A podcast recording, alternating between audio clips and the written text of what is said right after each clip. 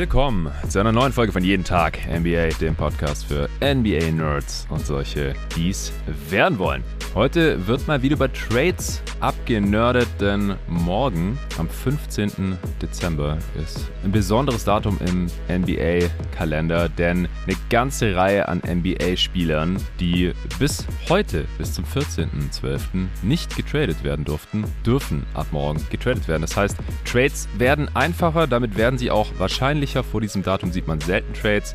Das heißt jetzt nicht, dass es morgen sofort losgeht. Die meisten Trades im Liga-Jahr sieht man immer noch kurz vor der Trade-Deadline, die ist erst im Februar. Aber ab morgen ist es auf jeden Fall realistischer, dass bald was passiert. Und das habe ich zum Anlass genommen, heute mal die wahrscheinlicheren Trade-Kandidaten, die heißeren Trade-Kandidaten, die heißesten Namen in den Gerüchten, die man so in den letzten Tagen und Wochen gehört hat, hier im Pod mal zusammenzufassen und zu besprechen. Und dafür habe ich mir reingeholt einen der absoluten Experten auf diesem Gebiet im deutschsprachigen Raum. Es ist kein geringerer als der Sven Scherer. Hey Sven. Hallo Jonathan. Ja, freut mich, dass du wieder am Start bist. Du bist einer der eher selteneren Gäste, nachdem auch immer wieder verlangt wird, so, ey Sven, immer coole Pots mit ihm, wann gibt es den nächsten? Und da habe ich gedacht, komm, das ist doch hier der richtige Anlass. Du kennst dich da so gut aus äh, Richtung äh, CBA, äh, Trade-Regeln, zerbrichst dir da regelmäßig deinen Kopf drüber, dass ich dich ja sogar ins Front Office der Phoenix Suns reingebeten habe in unserer jeden Tag NBA Dynasty League. Und ich muss auch zugeben, dass du da eher der GM bist und also das, das Daily Business machst und ich das leider so ein bisschen stiefmütterlich behandeln muss ähm, in verschiedenen Phasen dieser Saison. Äh, neulich haben wir auch einen Trade durchgezogen, das ist alles auf deinem Mist äh, gewachsen, aber es läuft ganz gut äh, bei uns in der Liga bisher. Also vielen Dank, dass du da das Steuer zum größten Teil übernommen hast, nachdem auch unser Dritter im Bunde im Front Office der Phoenix Suns äh, sich komplett rausgezogen hat, äh, der Arne, diese Saison leider. Also ich habe mega Bock auf diesen Podcast hier. Jeder von uns hat sich so ungefähr zehn Namen überlegt, die wir jetzt heute hier mal in den Raum schmeißen wollen,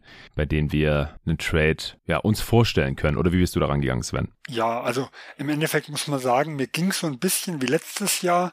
Ähm, bei fast allen Kandidaten, wenn ich, sagen wir mal, eine, wenn mir jemand sagen würde, ich würde eine 2 zu 1 Wette machen äh, müssen, würde ich kein Geld drauf setzen, mhm. sondern ich ist wirklich nur ein einzigen, wo ich mir recht sicher bin. Und das macht die ganze Sache natürlich ein bisschen spekulativ, die Dinge. Äh, aber es macht halt einfach, sag ich mal, immer Spaß, so ein bisschen drüber nachzudenken und sich halt einfach zu überlegen, für, für welches Team, für welche Spieler, sag ich mal, würde es da irgendwo Sinn machen, zumindest jetzt in Verhandlungen zu gehen. Ja? Äh, mhm. Aber äh, oft ist es ja so, so die, die sinnvollsten Deals sind die, die überhaupt nicht zustande kommen. Ja? Das haben wir so die letzten Jahre immer wieder mal gelernt. Ja, genau. Also es ist einfach extrem schwer, Trades exakt vorherzusagen.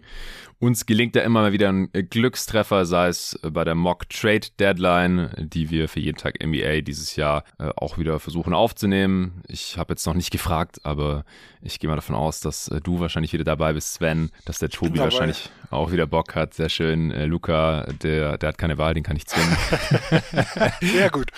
ja, das äh, ist einer der Vorteile, wenn man jemanden hatte, der, der fest am Start ist. Tobi und dich muss ich lieb fragen und ich bin auch wieder dabei und äh, ich glaube, wenn wir vier am Start sind, dann wird es auch wieder geben. Dann haben wir ja auch immer die Mock-Off-Season gemacht die letzten Jahre. Und ab und zu mal gibt es ein Trade oder ein Signing, das äh, ziemlich genau so abläuft, wie wir das im Pod besprochen haben. Aber es äh, ist natürlich so oder so interessant, ja, einfach zu überlegen, was ergibt Sinn, welche Gerüchte klingen irgendwie logisch, dass dieses Team Interesse an jedem Spieler haben soll. Ich gehe da ja nicht immer direkt drauf ein. Ich, wenn irgendwelche Gerüchte meistens ein bisschen heißer gekocht werden, als sie am Ende gegessen werden. Es gibt ja fast jeden Tag irgendwelche Gerüchte in der NBA-Medienlandschaft äh, oder einmal die Woche oder alle paar Wochen spätestens haut äh, Shams Serenia von The Athletic was raus oder Jake Fisher, der mittlerweile bei Yahoo ist, haut wieder was raus oder Vosch oder Mark Stein oder irgendwelche Beatwriter wollen immer irgendwo irgendwas gehört haben. 90% davon kommt eh nicht zustande oder sogar noch mehr. Deswegen beschränke ich mich meistens hier bei jeden Tag NBA darauf, drüber zu sprechen. Wenn es dann passiert ist, wenn es durch ist, schwarz auf weiß, wenn auch die Details langsam herausgekommen sind und wir hier schön in die Analyse gehen können. Aber wie gesagt, anlässlich dieses Datums und dass ja, es einfach viele Teams aktuell gibt, viele Baustellen, wo noch irgendwas gemacht werden muss. Dann gibt es halt diesen einen Dude, der ganz sicher getradet wird. Also da bin ich mir wirklich hundertprozentig sicher.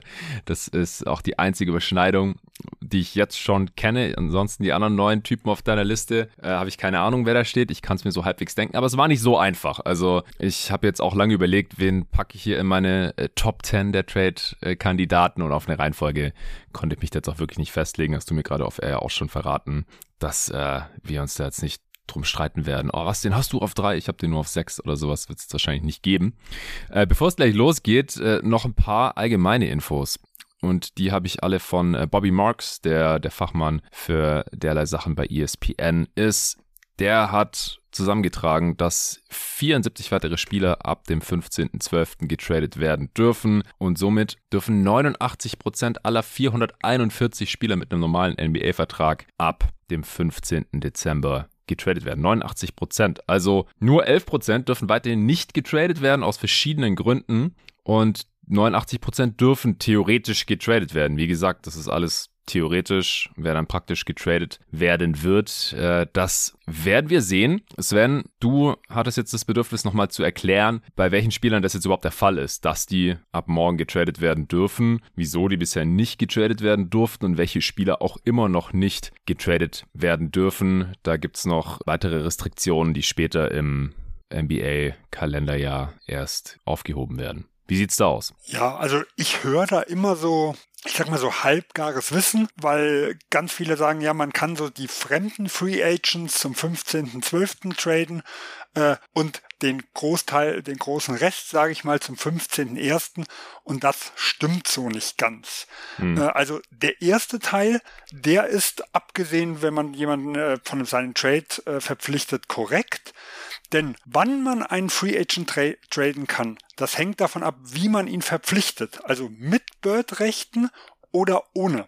Mhm. Äh, das heißt, alle Spieler, die nicht per Bird-Rechte verpflichtet wurden, und das sind eigentlich immer fremde Free Agents, weil da hat man ja überhaupt gar keine Bird-Rechte. Ja. Das heißt, wie gesagt, dieser Teil stimmt die sind ab dem 15.12. verpflichtbar. Aber äh, du hast ja Tradebar. vorher gesagt, äh, tradebar. Du hast ja vorher gesagt, du hast die Liste aufgemacht bei ESPN, da wirst du finden einen James Harden.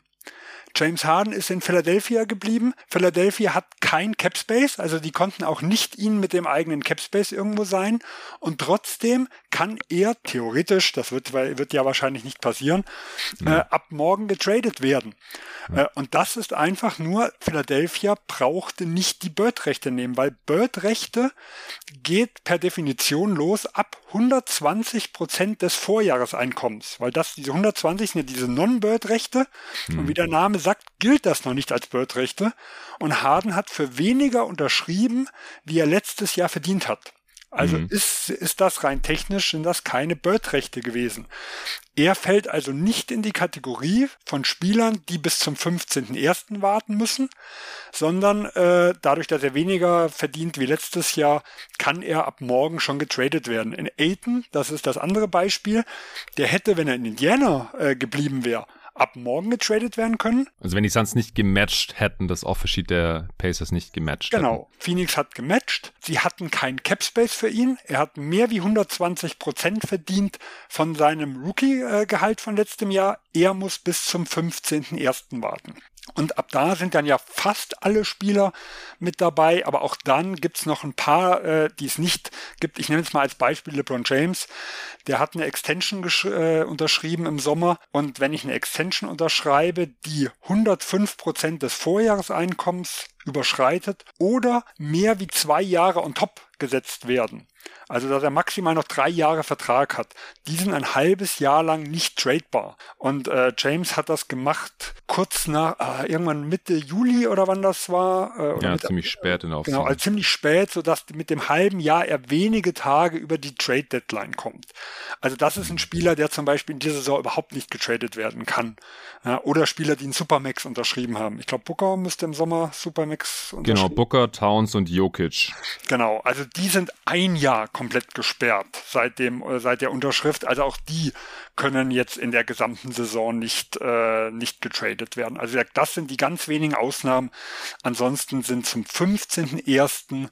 äh, ja, ich sag mal dann wahrscheinlich 8, 99 Prozent, sowas wird das ungefähr in dem Rahmen sein, äh, tradebar. Aber auf ein paar müssen wir noch einen Monat warten. Äh, und vielleicht noch ein ganz wichtiger Punkt, warum dieser 15.12. Äh, im Vergleich zu früher auch nicht mehr ganz so interessant ist, also dass man sofort irgendwo was macht. Äh, es gibt noch eine Regelung, wenn man einen Spieler äh, ertradet, kann man ihn zwei Monate lang nicht in ein Paket packen, wenn man also diese Klassen Trade Rules dann irgendwo benutzt hat. Mhm. Also quasi, wenn man über dem Cap Space war. Ja, also Indiana und äh, San Antonio, die könnten das, weil die haben genug Cap Space, wenn die einen da rein traden. Aber wer da drüber war, kann zwei Monate einen Spieler nur einzeln traden und nicht im Paket. Und mhm. da die Trading Deadline früher relativ spät war, gab es so vier bis fünf Tage, wo man einen, wo man einen Spieler quasi am 15., 16., 17., 18. holen konnte und dann nochmal im Paket vor der Deadline verschiffen konnte. Das ist seit, ich glaube, letztem oder vorletztem Jahr, wann, da haben sie die Deadline vorgelegt. Ja, Force All-Star Weekend. Genau, mhm. diese zwei Monatsfrist kann nicht mehr eingehalten werden, weil die Deadline ist 9. Februar. Äh, was man macht, also was ab morgen passiert, ist vollkommen egal. Der Spieler ist zwei Monate gesperrt, um ihn in ein Paket zu packen mit mehreren anderen Spielern. Ja, deswegen ist so dieser Druck, der in den ersten zwei, drei Tagen da war, vor ein paar Jahren noch eigentlich auch nicht mehr da. Ja, genau. Genau. Die Deadline ist dieses Jahr am 9. Februar und deswegen war die gerade von dir genannte Deadline wo es um die Aggregation von Spielern geht oder von Verträgen, die war schon am 9. Dezember. LeBron James Extension war am 18. August. Ja, August, Und klar, dann kommt man dann mit den sechs Monaten eben in den Februar rein. In, und zwar äh, neun Tage nach der Trade Deadline wäre er theoretisch dann wieder tradebar, aber davon keine Trades mehr machen. Deswegen äh, wird er auch nicht getradet werden. Dann gibt es noch ein paar Spieler, wo es extrem unwahrscheinlich ist, dass sie getradet werden ähm, die eine vorzeitige Vertragsverlängerung ihres äh, Rookie-Contracts unterschrieben haben. Jordan Poole zum Beispiel, weil da die Spieler einfach als Outgoing Salary äh, ihren ihr letztes Vertragsjahr des Rookie-Contracts haben und fürs aufnehmende Team aber den Durchschnitt der Extension plus das letzte Jahr des Rookie-Contracts, also eine sehr viel höhere Summe bei Pool, ist es eine Differenz von ungefähr 22 Millionen Dollar. Also das äh, funktioniert einfach in der Realität normalerweise nicht, deswegen ist er de facto auch untradable. Dann die einzige... ja? Theoretisch gibt es dieses Jahr wirklich eine Möglichkeit, weil mit dem Trade, äh, mit dem 3-Team-Trade ist das machbar. Äh, Indiana und San Antonio haben hier noch einen Cap immensen Cap Space offen. Also du könntest quasi, um diese Differenz zu schließen, äh, Indiana und San Antonio noch mit ins Boot holen und könntest einen der Verträge dann dort mit reinpacken, um diese Differenz äh, irgendwo zu schließen. Aber äh, es ist, ich glaube, noch nie vorgekommen, äh, soweit ich jetzt irgendwo weiß. Äh, mhm. Äh, also von dem her, es ist halt, es wird halt deutlich schwieriger und deswegen passiert es halt auch so gut wie nie. Ja, San Antonio hat noch 28 Millionen Cap Space und äh, Indiana auch fast. ja, 27,8, ja. Ja, insane. Das ist krass. Ja, stimmt. Da würde es reinpassen. Was ich noch sagen wollte, bei Aiden, den du vorhin erwähnt hast, bei dem kommt noch erschwerend hinzu, dadurch, dass sein Offersheet gematcht wurde, dass er nicht zu den Pacers getradet werden darf, die gesamte Saison, und dass er jedem Trade zustimmen muss nach dem 15. Januar. Also er hat die spätere, das spätere Datum, darf nicht zu einem bestimmten Team getradet werden und muss jedem anderen Trade zu einem der 28 verbleibenden Teams zustimmen. Also da gibt's äh, noch diverse Regelungen und Limitationen, ihr merkt schon. Aber, wie gesagt, 74 weitere Spieler dürfen ab morgen getradet werden. Und deswegen äh, haben wir uns gedacht, wir gucken uns das heute mal hier ein bisschen genauer an. Äh, Bobby Marks hat außerdem noch angemerkt auf ESPN, dass der letzte Trade, der direkt am 15.12. passiert ist. Sven, hast du, hast du das auch gelesen? Hast du eine ungefähre Ahnung, wie lange das her ist, dass direkt am 15.12.? Ich hätte jetzt direkt am 15. Ich weiß nur, George Hill nach Milwaukee wurde noch in der Phase äh, oder war es vorher, war es so ein Team davor? Also wurde, George Hill wurde mal getradet und konnte hm. dann nach zwei Monaten in Paket gepackt werden. Das war vor ein paar Jahren. Aber ob das ja. am 15. direkt war, es könnte auch der 16. oder 17. gewesen sein, das weiß ich nicht mehr genau. Es war nicht am, am 15.12., denn der letzte Trade, wo das der Fall war, war vor zwölf Jahren, 2010. okay. Schon ein bisschen her. Das war noch äh, vor zwei CBAs. Ja. Und 84% aller In-Season-Trades passieren direkt am Tag der Deadline. Also nur 16% passieren vorher. Deswegen, wir werden wahrscheinlich die allermeisten Trades erst äh, am Tag nach der Trade-Deadline dann analysieren. Aber es macht doch trotzdem Spaß, hier heute schon mal ein bisschen drüber zu quatschen. Außerdem haben wir noch einige äh, Trade Exceptions. Das wollte ich auch mal noch kurz raushauen. Die Celtics haben zwei, eine 6,9 Millionen, eine 5,9 Millionen. Die Nuggets haben 9,2 Millionen. Die Clippers haben 9,8 Millionen. Die Thunder 10,2 und 4,2. Die Jazz haben gleich drei, 9,8 Millionen, 9,7 Millionen und 6,8 Millionen. Die könnten diese Trade Exceptions jeweils gegen einen Spieler traden, ohne selber einen Spieler rauszuschicken, wenn sie halt einen Roster-Spot frei haben, äh, der maximal so viel verdienen darf, wie eben diese Trade Exceptions hoch sind. Ja, hast du noch was Allgemeines, Sven? Nee, ich glaube, wenn wir jetzt noch mehr auspacken, dann brennen die Köpfe. die meisten Köpfe brennen wahrscheinlich eh schon. Okay, dann können wir gleich loslegen. Vorher gibt's noch kurz Werbung vom heutigen Sponsor und das ist mal wieder Kicks.com Com. Ja, heute ist der 14. Dezember. Das ist nicht nur ein Tag vor eben diesem Datum, das wir gerade so lang und breit erklärt haben, sondern auch zehn Tage vor dem Heiligen Abend. Und ich weiß nicht, wie es euch geht, aber ich brauche auf jeden Fall noch ein paar Geschenke. Und Kicks.com hat sich was Cooles überlegt. Die haben einen Gift Guide. Ich werde den Link in die Beschreibung dieses Podcasts packen. Den findet ihr aber auch einfach, wenn ihr auf kickz.com geht. Und da haben die Kategorien aufgemacht, Geschenke, wenn ihr was braucht, haben die hier was für euch vorgeschlagen. Bis zu 20 Euro, bis zu 50 Euro, bis zu 100 Euro. Oder ihr schenkt einfach gleich einen Gutschein, eine Gift Card. Äh, ansonsten gibt es noch Kategorien für sie, für ihn, für Kinder oder auch für euch selber. Und wenn ihr da draufklickt, dann äh, findet ihr relativ schnell irgendwas, wenn ihr jemanden beschenken wollt, der selber Basketballer ist oder Basketballerin oder Basketball-Fan ist, NBA-Fan ist, was weiß ich, ihr habt einen Bruder oder einen Kumpel oder eine Schwester oder eure Freundin oder Cousine, was auch immer. Und ihr wollt 50 Euro, maximal 50 Euro ausgeben, dann klickt ihr einfach drauf und dann seht ihr, ah, hier zum Beispiel ein Lakers-Shirt 29,95. Oder eine Nike Beanie für 24,95. Ah, die schwarze, die habe ich sogar. Ja, relativ neu.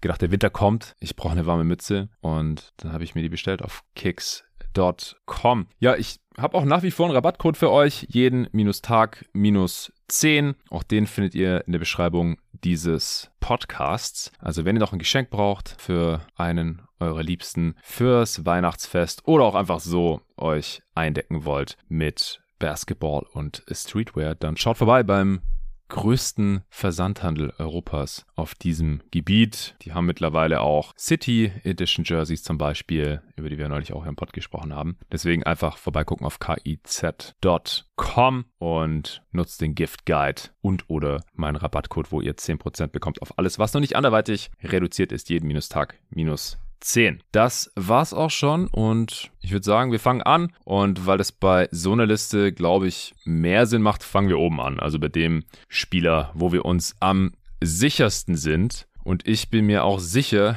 dass wir hier denselben Spieler haben.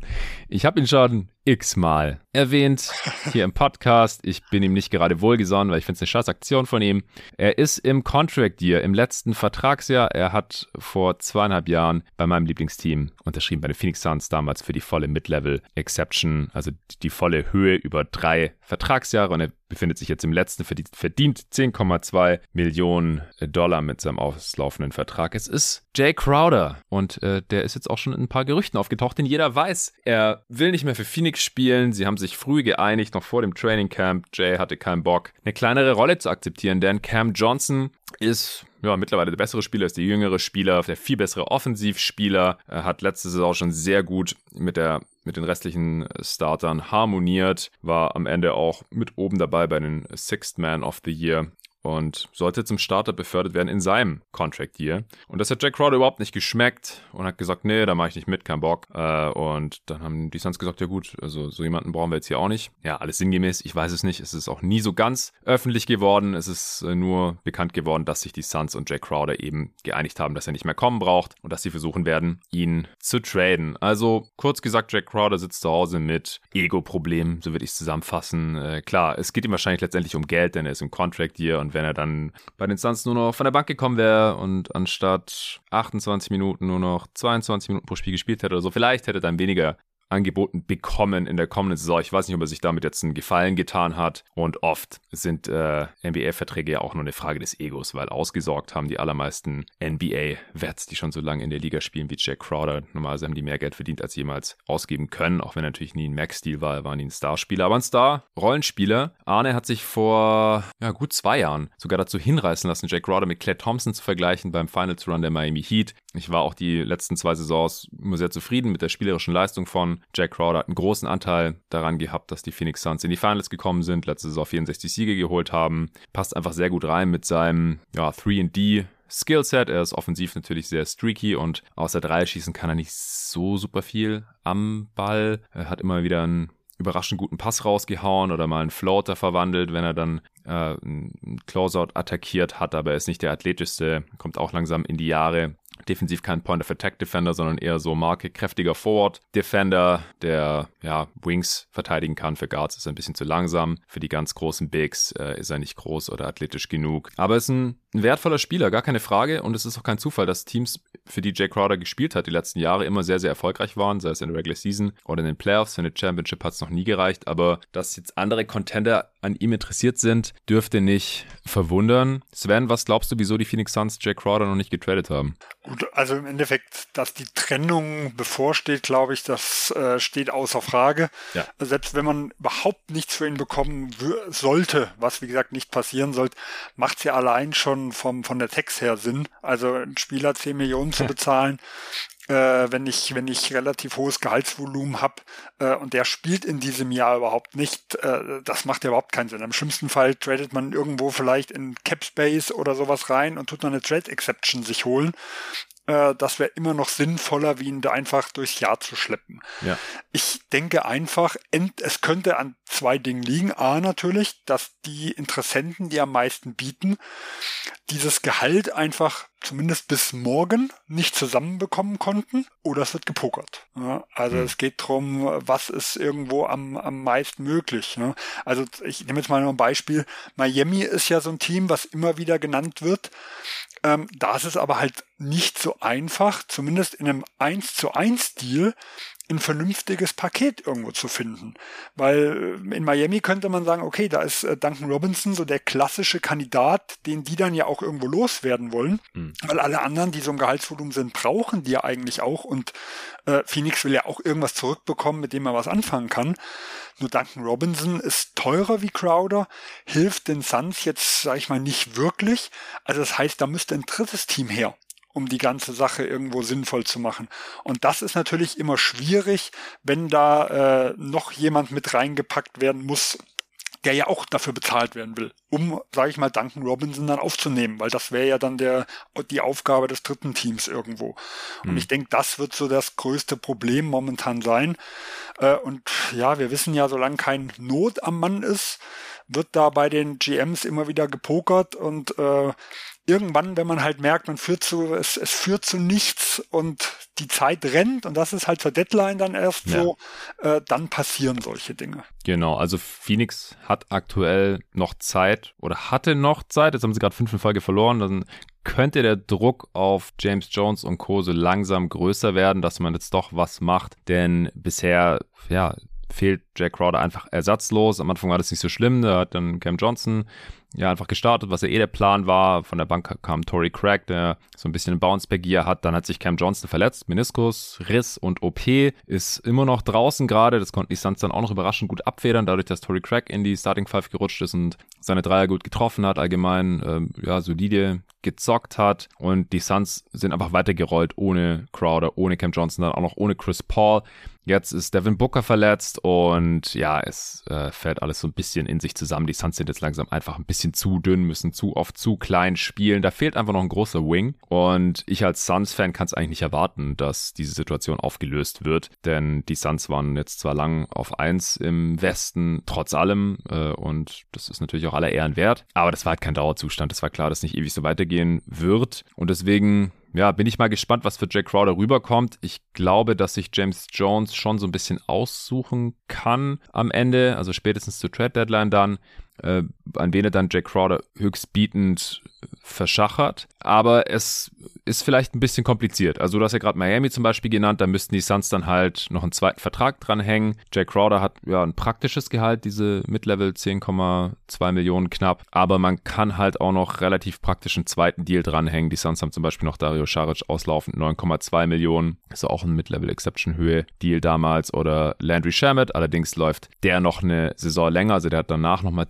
10,3 Millionen garantiert und danach nochmal 11, aber die sind ungarantiert und danach nur sogar nochmal 11,8 Millionen, die auch ungarantiert sind. Der hat ja eine vorzeitige Extension bekommen gehabt und kann die bisher nicht rechtfertigen. Das heißt, das äh, würde das, ähm, den Gegenwert wahrscheinlich schmälern, wenn man hier nach Landry Shamet dumpt. Äh, Dario Saric hat bisher auch keinen besonders hohen spielerischen Wert, ist diese 9,2 Millionen nicht mehr wert, aber immerhin expiring. Und die Suns sind halt 16,8 Millionen in der Tax und sind jetzt halt gerade in der Situation, wo sie verkauft werden sollen, wo sie halt wahrscheinlich auch finanziell so sexy wie möglich aussehen sollten. Und das ist Teams, die eine niedrigere Luxury Tax Bill haben, sind halt grundsätzlich auch sexy. Also ich bin einfach auch in erster Linie gespannt, natürlich neben dem Gegenwert darauf, wer noch mit verschickt wird. Also auf Scharic kann ich verzichten, spielerisch auf Landry Shamet und gerade angesichts seines Vertrags eigentlich auch. Tory Craig würde ich ganz gerne behalten, einfach weil man nie genug dieser Wings haben kann und er spielt wie gesagt eine ganz gute Saison und ansonsten alle anderen sehe ich jetzt eigentlich nicht so wirklich. Das sind entweder Minimum Deals oder einfach viel zu wichtige äh, Spiele. Also auch ein Campaign kannst du einfach nicht wegtraden, wenn du Chris Paul als Starter hast, der ständig irgendwie angeschlagen ist und bisher allgemein noch nicht so super gut spielt. Ähm, kommt natürlich auf an, was zurückkommt und bei den Heat hast du es gerade schon angesprochen, das ist so ein natürlicher Trade-Partner. Er hat ja auch schon, also Crowder hat ja auch schon öffentlich über Social Media so ein bisschen geliebäugelt mit den Miami Heat, hat irgendwelche Kommentare geliked, als irgendwelche äh, Heat-Fans ihm geschrieben haben, ja, komm doch zu uns, bei uns kriegst du auch eine Extension, bla bla. Ähm,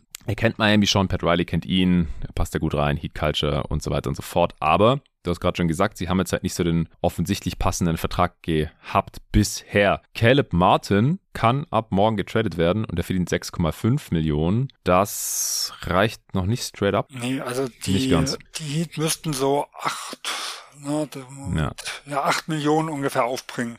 Ja. Weil die sind ja über der Tax.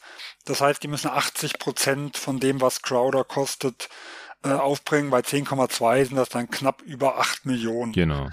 Ja, nur die Frage ist, ich sag mal, wenn ich jetzt Martin gegen Crowder irgendwo tausche, was bringt das den Heat denn wirklich? Also ist das so ein riesen Upgrade dann irgendwo? Ähm, oder mach, wollte ich dann nicht eigentlich Crowder nochmal zusätzlich holen, weil die Heat sind ja auch relativ dünn besetzt. Mhm. Momentan. Ja. Anstelle der Heat würde ich das anstreben. Also ich glaube schon, dass sie Crowder als Upgrade sehen gegenüber Martin. Ich glaube, sie vertrauen ja, seinem Shooting mehr. muss ja im nächsten Jahr auch bezahlt werden. Martin ja. hat einen fixen Vertrag äh, für fürs nächste Jahr auch noch, auch mit 6,8 Millionen. Ja. Hm. Also da, da sind, also ich weiß nicht, ob das so ein Riesenunterschied ist. So der nach Duncan Robinson der zweite Vertrag wäre halt Victor Oladipo. So, der muss halt bis zum 15.01. warten genau. und hat eine No-Trade-Klausel. Also der muss also der ganzen Geschichte auch noch zustimmen, äh, was das, äh, was das mit ansteht. Also das ist halt auch deswegen so eine schwierige Konstellation, weil man ihn halt dann mit ins Boot holen muss. Ja? Und wenn man ihn dann vielleicht nochmal irgendwo abschiebt nach San Antonio, sag ich mal, die einen Capspace haben, ja, die sind ja auch nicht dran interessiert, ihn spielen zu lassen. Hm. Ähm, und er hat dann noch eine Player-Option für nächstes Jahr. Wenn er also nicht spielt und in so ein Team kommt, ja, dann zieht er die auch womöglich. Äh, und das heißt, das kostet dann ja auch wieder einiges um Oladipos für zwei Jahre dann irgendwo loszuwerden. und das macht die ganze Geschichte halt doch, äh, ja, auch für Miami dann, sag ich mal, nicht ganz so einfach, die Sache zu stemmen. Ja. Aber gut, das Front Office macht ja einen tollen Job, also wer weiß, was die sich wieder einfallen lassen. Ja, also natürlich wollen die am liebsten Duncan Robinson loswerden und dafür Crowder reinholen, dann noch Geld sparen. Am besten mindestens 162.831 Dollar, weil dann sind sie unter der Tax. das wird sicherlich äh, auch ein Ziel sein für bis zum Ende der Saison zumindest. Also müssen sie nicht jetzt äh, sofort drunter landen, aber am Ende der Saison, wenn dann die Luxury Tax kalkuliert wird, da wollen sie dann drunter sein und so wie ich die mal im Heat kenne, wird das wahrscheinlich auch klappen. Zu Oladipo noch kurz, das gerade erwähnt, dass er eine No-Trade-Clause hat. Natürlich ist es eine implizierte, keine explizite, die einzige explizite No-Trade-Clause der Liga hat Bradley Beal. Aber weil Oladipo halt im Sommer Free Agent werden kann, weil er eine Play-Option hat, würde er seine, was wären das dann, Bird kompletten Bird-Rechte wäre Er, genau, weil er wäre erst ein Jahr in dem aktuellen Vertrag gewesen und die Early Bird Rechte hat man erst äh, nach, beim Zweijahresvertrag. Und die Heat, die haben ja die Bird Rechte, weil die haben sich die vorher über Indiana ertradet. Aber wenn jetzt Oladipo, sage ich mal, nach San Antonio, äh, auch wenn die ihn vielleicht nicht verlängern wollen, aber nur mal als Beispiel getradet werden würde, zählt für San Antonio nur der Vertrag, der momentan laufend ist. Und der Vertrag ja. wurde im Sommer neu geschlossen. Das heißt, er wäre ein Jahr in San Antonio gewesen, hätte nur Non-Bird-Rechte und wie ich vorher sagte, Non-Bird-Rechte sind keine Bird-Rechte. Das heißt, er würde die Bird-Rechte verlieren und kann deswegen ein Veto einlegen. Genau, deswegen hat er diese implizierte No-Trade-Clause. Ja, wir sind uns einig, dass Miami nicht ganz so einfach ist, auch wenn es spielerisch passen würde und sie ihn bestimmt ganz gerne hätten.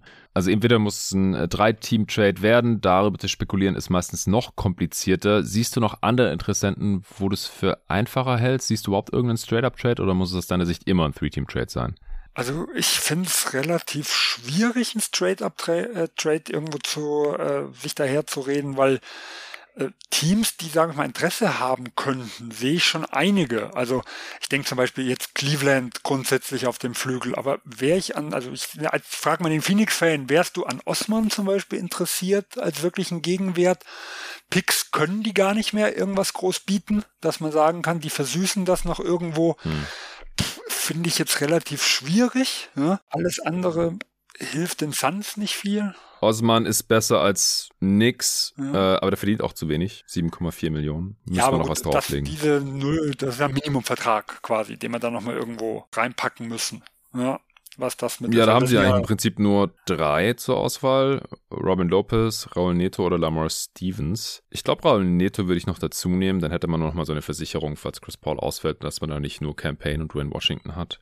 Also ich fände jetzt kein Gegenwert, oh, der mich so aus dem Hocker hauen würde. Natürlich so bevor man nichts bekommt, ja, aber ich weiß nicht, ob Osman wirklich einem nee, er bringt die Contender wirklich helfen kann. Also nein, der nein. So durch die reguläre Saison führt er einen so ein bisschen mit. Ja. ja. Und das war's. Und man muss ja sagen, die Suns, das, was die ja interessant macht, die müssten ja alle zukünftigen Picks, also eigenen selber haben. Das heißt, es hm. lässt sich ja mit der Situation auch schon was kreieren, wo man sagt, also ich schieb noch mal, gib noch mal so einen kleinen Anschub Richtung Contender. Ja? Ähm, wenn man dann vielleicht noch mal irgendwas drauflegt. Aber das sind halt diese Szenarien, die eigentlich durch diesen Drei-Team-Trade wahrscheinlicher werden, weil Crowders äh, ja, also ich sag mal, die klassischen Abnehmer für Crowder sind für mich eigentlich alles so bessere Playoff-Teams oder Contender. So, und das sind aber die, die ja meistens nicht die Spieler zurückgeben, die Phoenix helfen, äh, auch noch ein besseres Team zu werden. Sondern da brauchen wir eigentlich dieses dritte Team. Ja? Und deswegen finde ich es extrem schwierig, da einen Zwei-Team-Trade zu kreieren, den ich als sinnvoll ansehe. Ja? Wie der Cleveland ist da irgendwo schon nahe dran, äh, aber sonst so von den, von den Kandidaten, pff, ich bin zumindest nicht begeistert, was diese 1 zu 1 äh, Optionen ansonsten angeht. Nee, ich auch nicht. Es gibt das Gerücht um John Collins mit den Atlanta Hawks, die anscheinend auch Interesse an Jay Crowder haben.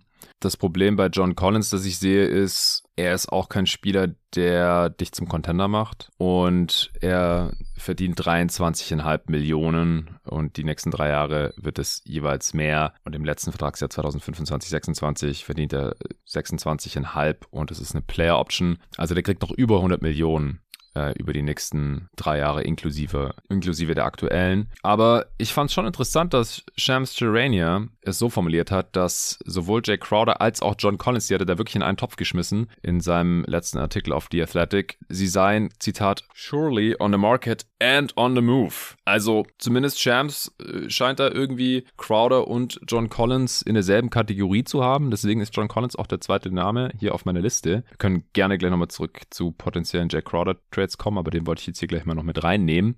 Da haben anscheinend auch noch andere Teams Interesse an John Collins. Irgendwie Brooklyn, Utah vielleicht. Phoenix anscheinend auch, aber die finden seinen Vertrag unattraktiv. Dann frage ich mich, wieso ist er dann überhaupt im Gespräch? Also der Spieler und der Vertrag, die gehören zusammen, die kriegt man nicht auseinander dividiert und den Vertrag hat er auch nicht erst seit gestern. Also entweder ist er Interesse an ihm oder nicht. Sie können nicht sagen, ja, wir finden den Spieler cool, aber der Vertrag, den wollen wir nicht, das funktioniert nicht. Und John Collins ist diese Kohle halt aktuell auch wirklich nicht wert. Ich habe mir vorhin nochmal seine Stats reingezogen der aktuellen Saison und bin fast vom Stuhl gefallen. Also echt, er spielt eine katastrophale Saison. Ähm, 12,3 Punkte pro Spiel. Nicht, weil er wenig spielt oder so, der spielt 32 Minuten im Schnitt mehr als die letzten beiden Saisons, aber er macht die zweitwenigsten Punkte seiner Karriere und zehn weniger als in seiner dritten. Da hat er fast 22 Punkte pro Spiel gemacht. Er reboundet äh, extrem wenig, holt die wenigsten Offensivrebounds seiner Karriere, 1,2. Der war schon mal irgendwo zwischen 3 und 4. In seiner zweiten Saison hat er 3,6 Offensivrebounds geholt zum Beispiel. Ähm, das liegt daran, dass er viel an der Dreierlinie rumhängt, aber er trifft nicht mal 22 Prozent seiner Dreier, was abartig schlecht ist natürlich. Über die Karriere 36 Prozent, war nie so ein super High-Volume-Shooter, aber hat sich da über die Jahre schon einigermaßen gemacht. Jetzt nimmt er noch gleich viele Dreier, aber trifft sie überhaupt nicht mehr. Also der Typ hat ein absolutes Katastrophenjahr, verdient wie gesagt über 20 Millionen und äh, die Suns könnten ihn ja auch nicht straight up äh, für Crowder reinnehmen, sondern müssten da dann halt sogar noch, ja wohl mit Charic alleine würde es gehen, aber dann würden sie mehr Gehalt, ja, ja. Dann, dann, würden sie aber mehr Gehalt aufnehmen, wenn sie tiefer in der Tax. Also damit Phoenix dieses Gehalt aufnimmt oder das wahrscheinlich überhaupt erst in Betracht zieht, müsste wahrscheinlich Shamit mit rein und ich würde wahrscheinlich sogar versuchen, gleich Shamit und Scharic irgendwie loszuwerden. Atlanta will wahrscheinlich auch nicht mehr Gehalt aufnehmen. Ja, weil die auch in der Luxury Tax drin sind. Äh, ich sage jetzt mal was Schockierendes. Trotz der Stats bin ich ja eigentlich überzeugt, dass die Hawks noch einen Pick haben wollen in dem Deal. Das können also, was vergessen. Wir, ja, aber was wir aus den letzten Jahren irgendwo sehen, und Collins hat ja mal, also hat ein Alter, was passt, hat mal aufgelegt und ich bin überzeugt, es wird ein Team geben, was ihn äh, als wertvoller ansieht wie äh, Crowder und Shemet oder Saric sage ich mal irgendwo. Also äh, das ist so das, was aus den vergangenen Jahren man immer irgendwo mitgesehen hat. Ein Team wird sich sagen, das ist an der Situation in Atlanta geschuldet. Ähm, wir hatten ja im Endeffekt den Streit zwischen äh, zwischen ihm und äh, Young schon vor fast zwei Jahren. Äh, irgendwann Januar 21 müsste das gewesen sein, also kurz bevor Lloyd Pierce äh, ersetzt mhm. wurde durch Nate McMillan. Ähm, seitdem ist er immer irgendwo auf dem Tradebox. Sie wollten ihn nicht vorzeitig verlängern. Es wird ein Team geben, was sich in ihn reinredet, die sagen, okay, er in einer anderen Situation wird dieses Gehalt bei steigendem Cap, was man immer sehen muss, irgendwo wert sein.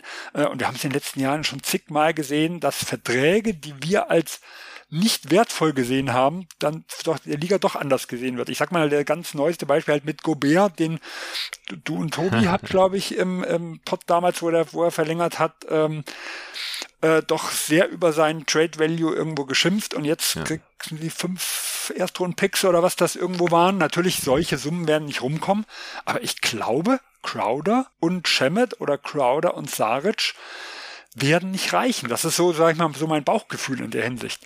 Und das macht für mich die Sache relativ schwierig. Äh, und dazu kommt noch, dass für mich eigentlich wäre John Collins äh, äh, Bankspieler in Phoenix, wenn Cam Johnson wieder fit ist.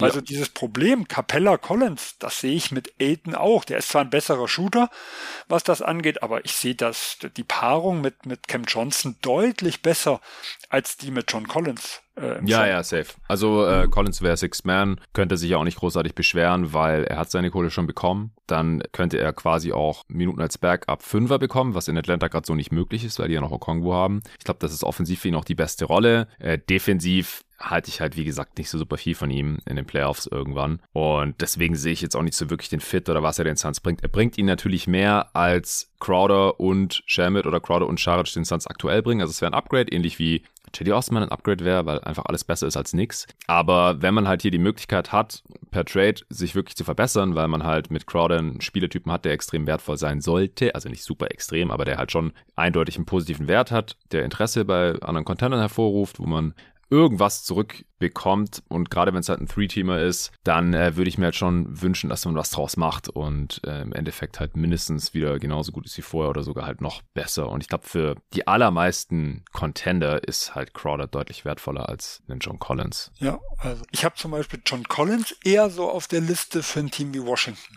Ja. Weil neben einem äh, Stretch Fünfer wie Christoph Posingis, deren Zielsetzung es eigentlich immer so ist, irgendwie in die Playoffs zu kommen, das ist für mich so eine Paarung, die viel besser passt, wie ich es jetzt in Phoenix mitsehe. Ja, weil auch hier, wie gesagt, Bankspieler für einen jungen Spieler mit 23 Millionen, äh, der sich immer wieder beschwert, dass er zu wenig Touches irgendwo bekommt, halte ich, wie gesagt, schon für kritisch. Ja?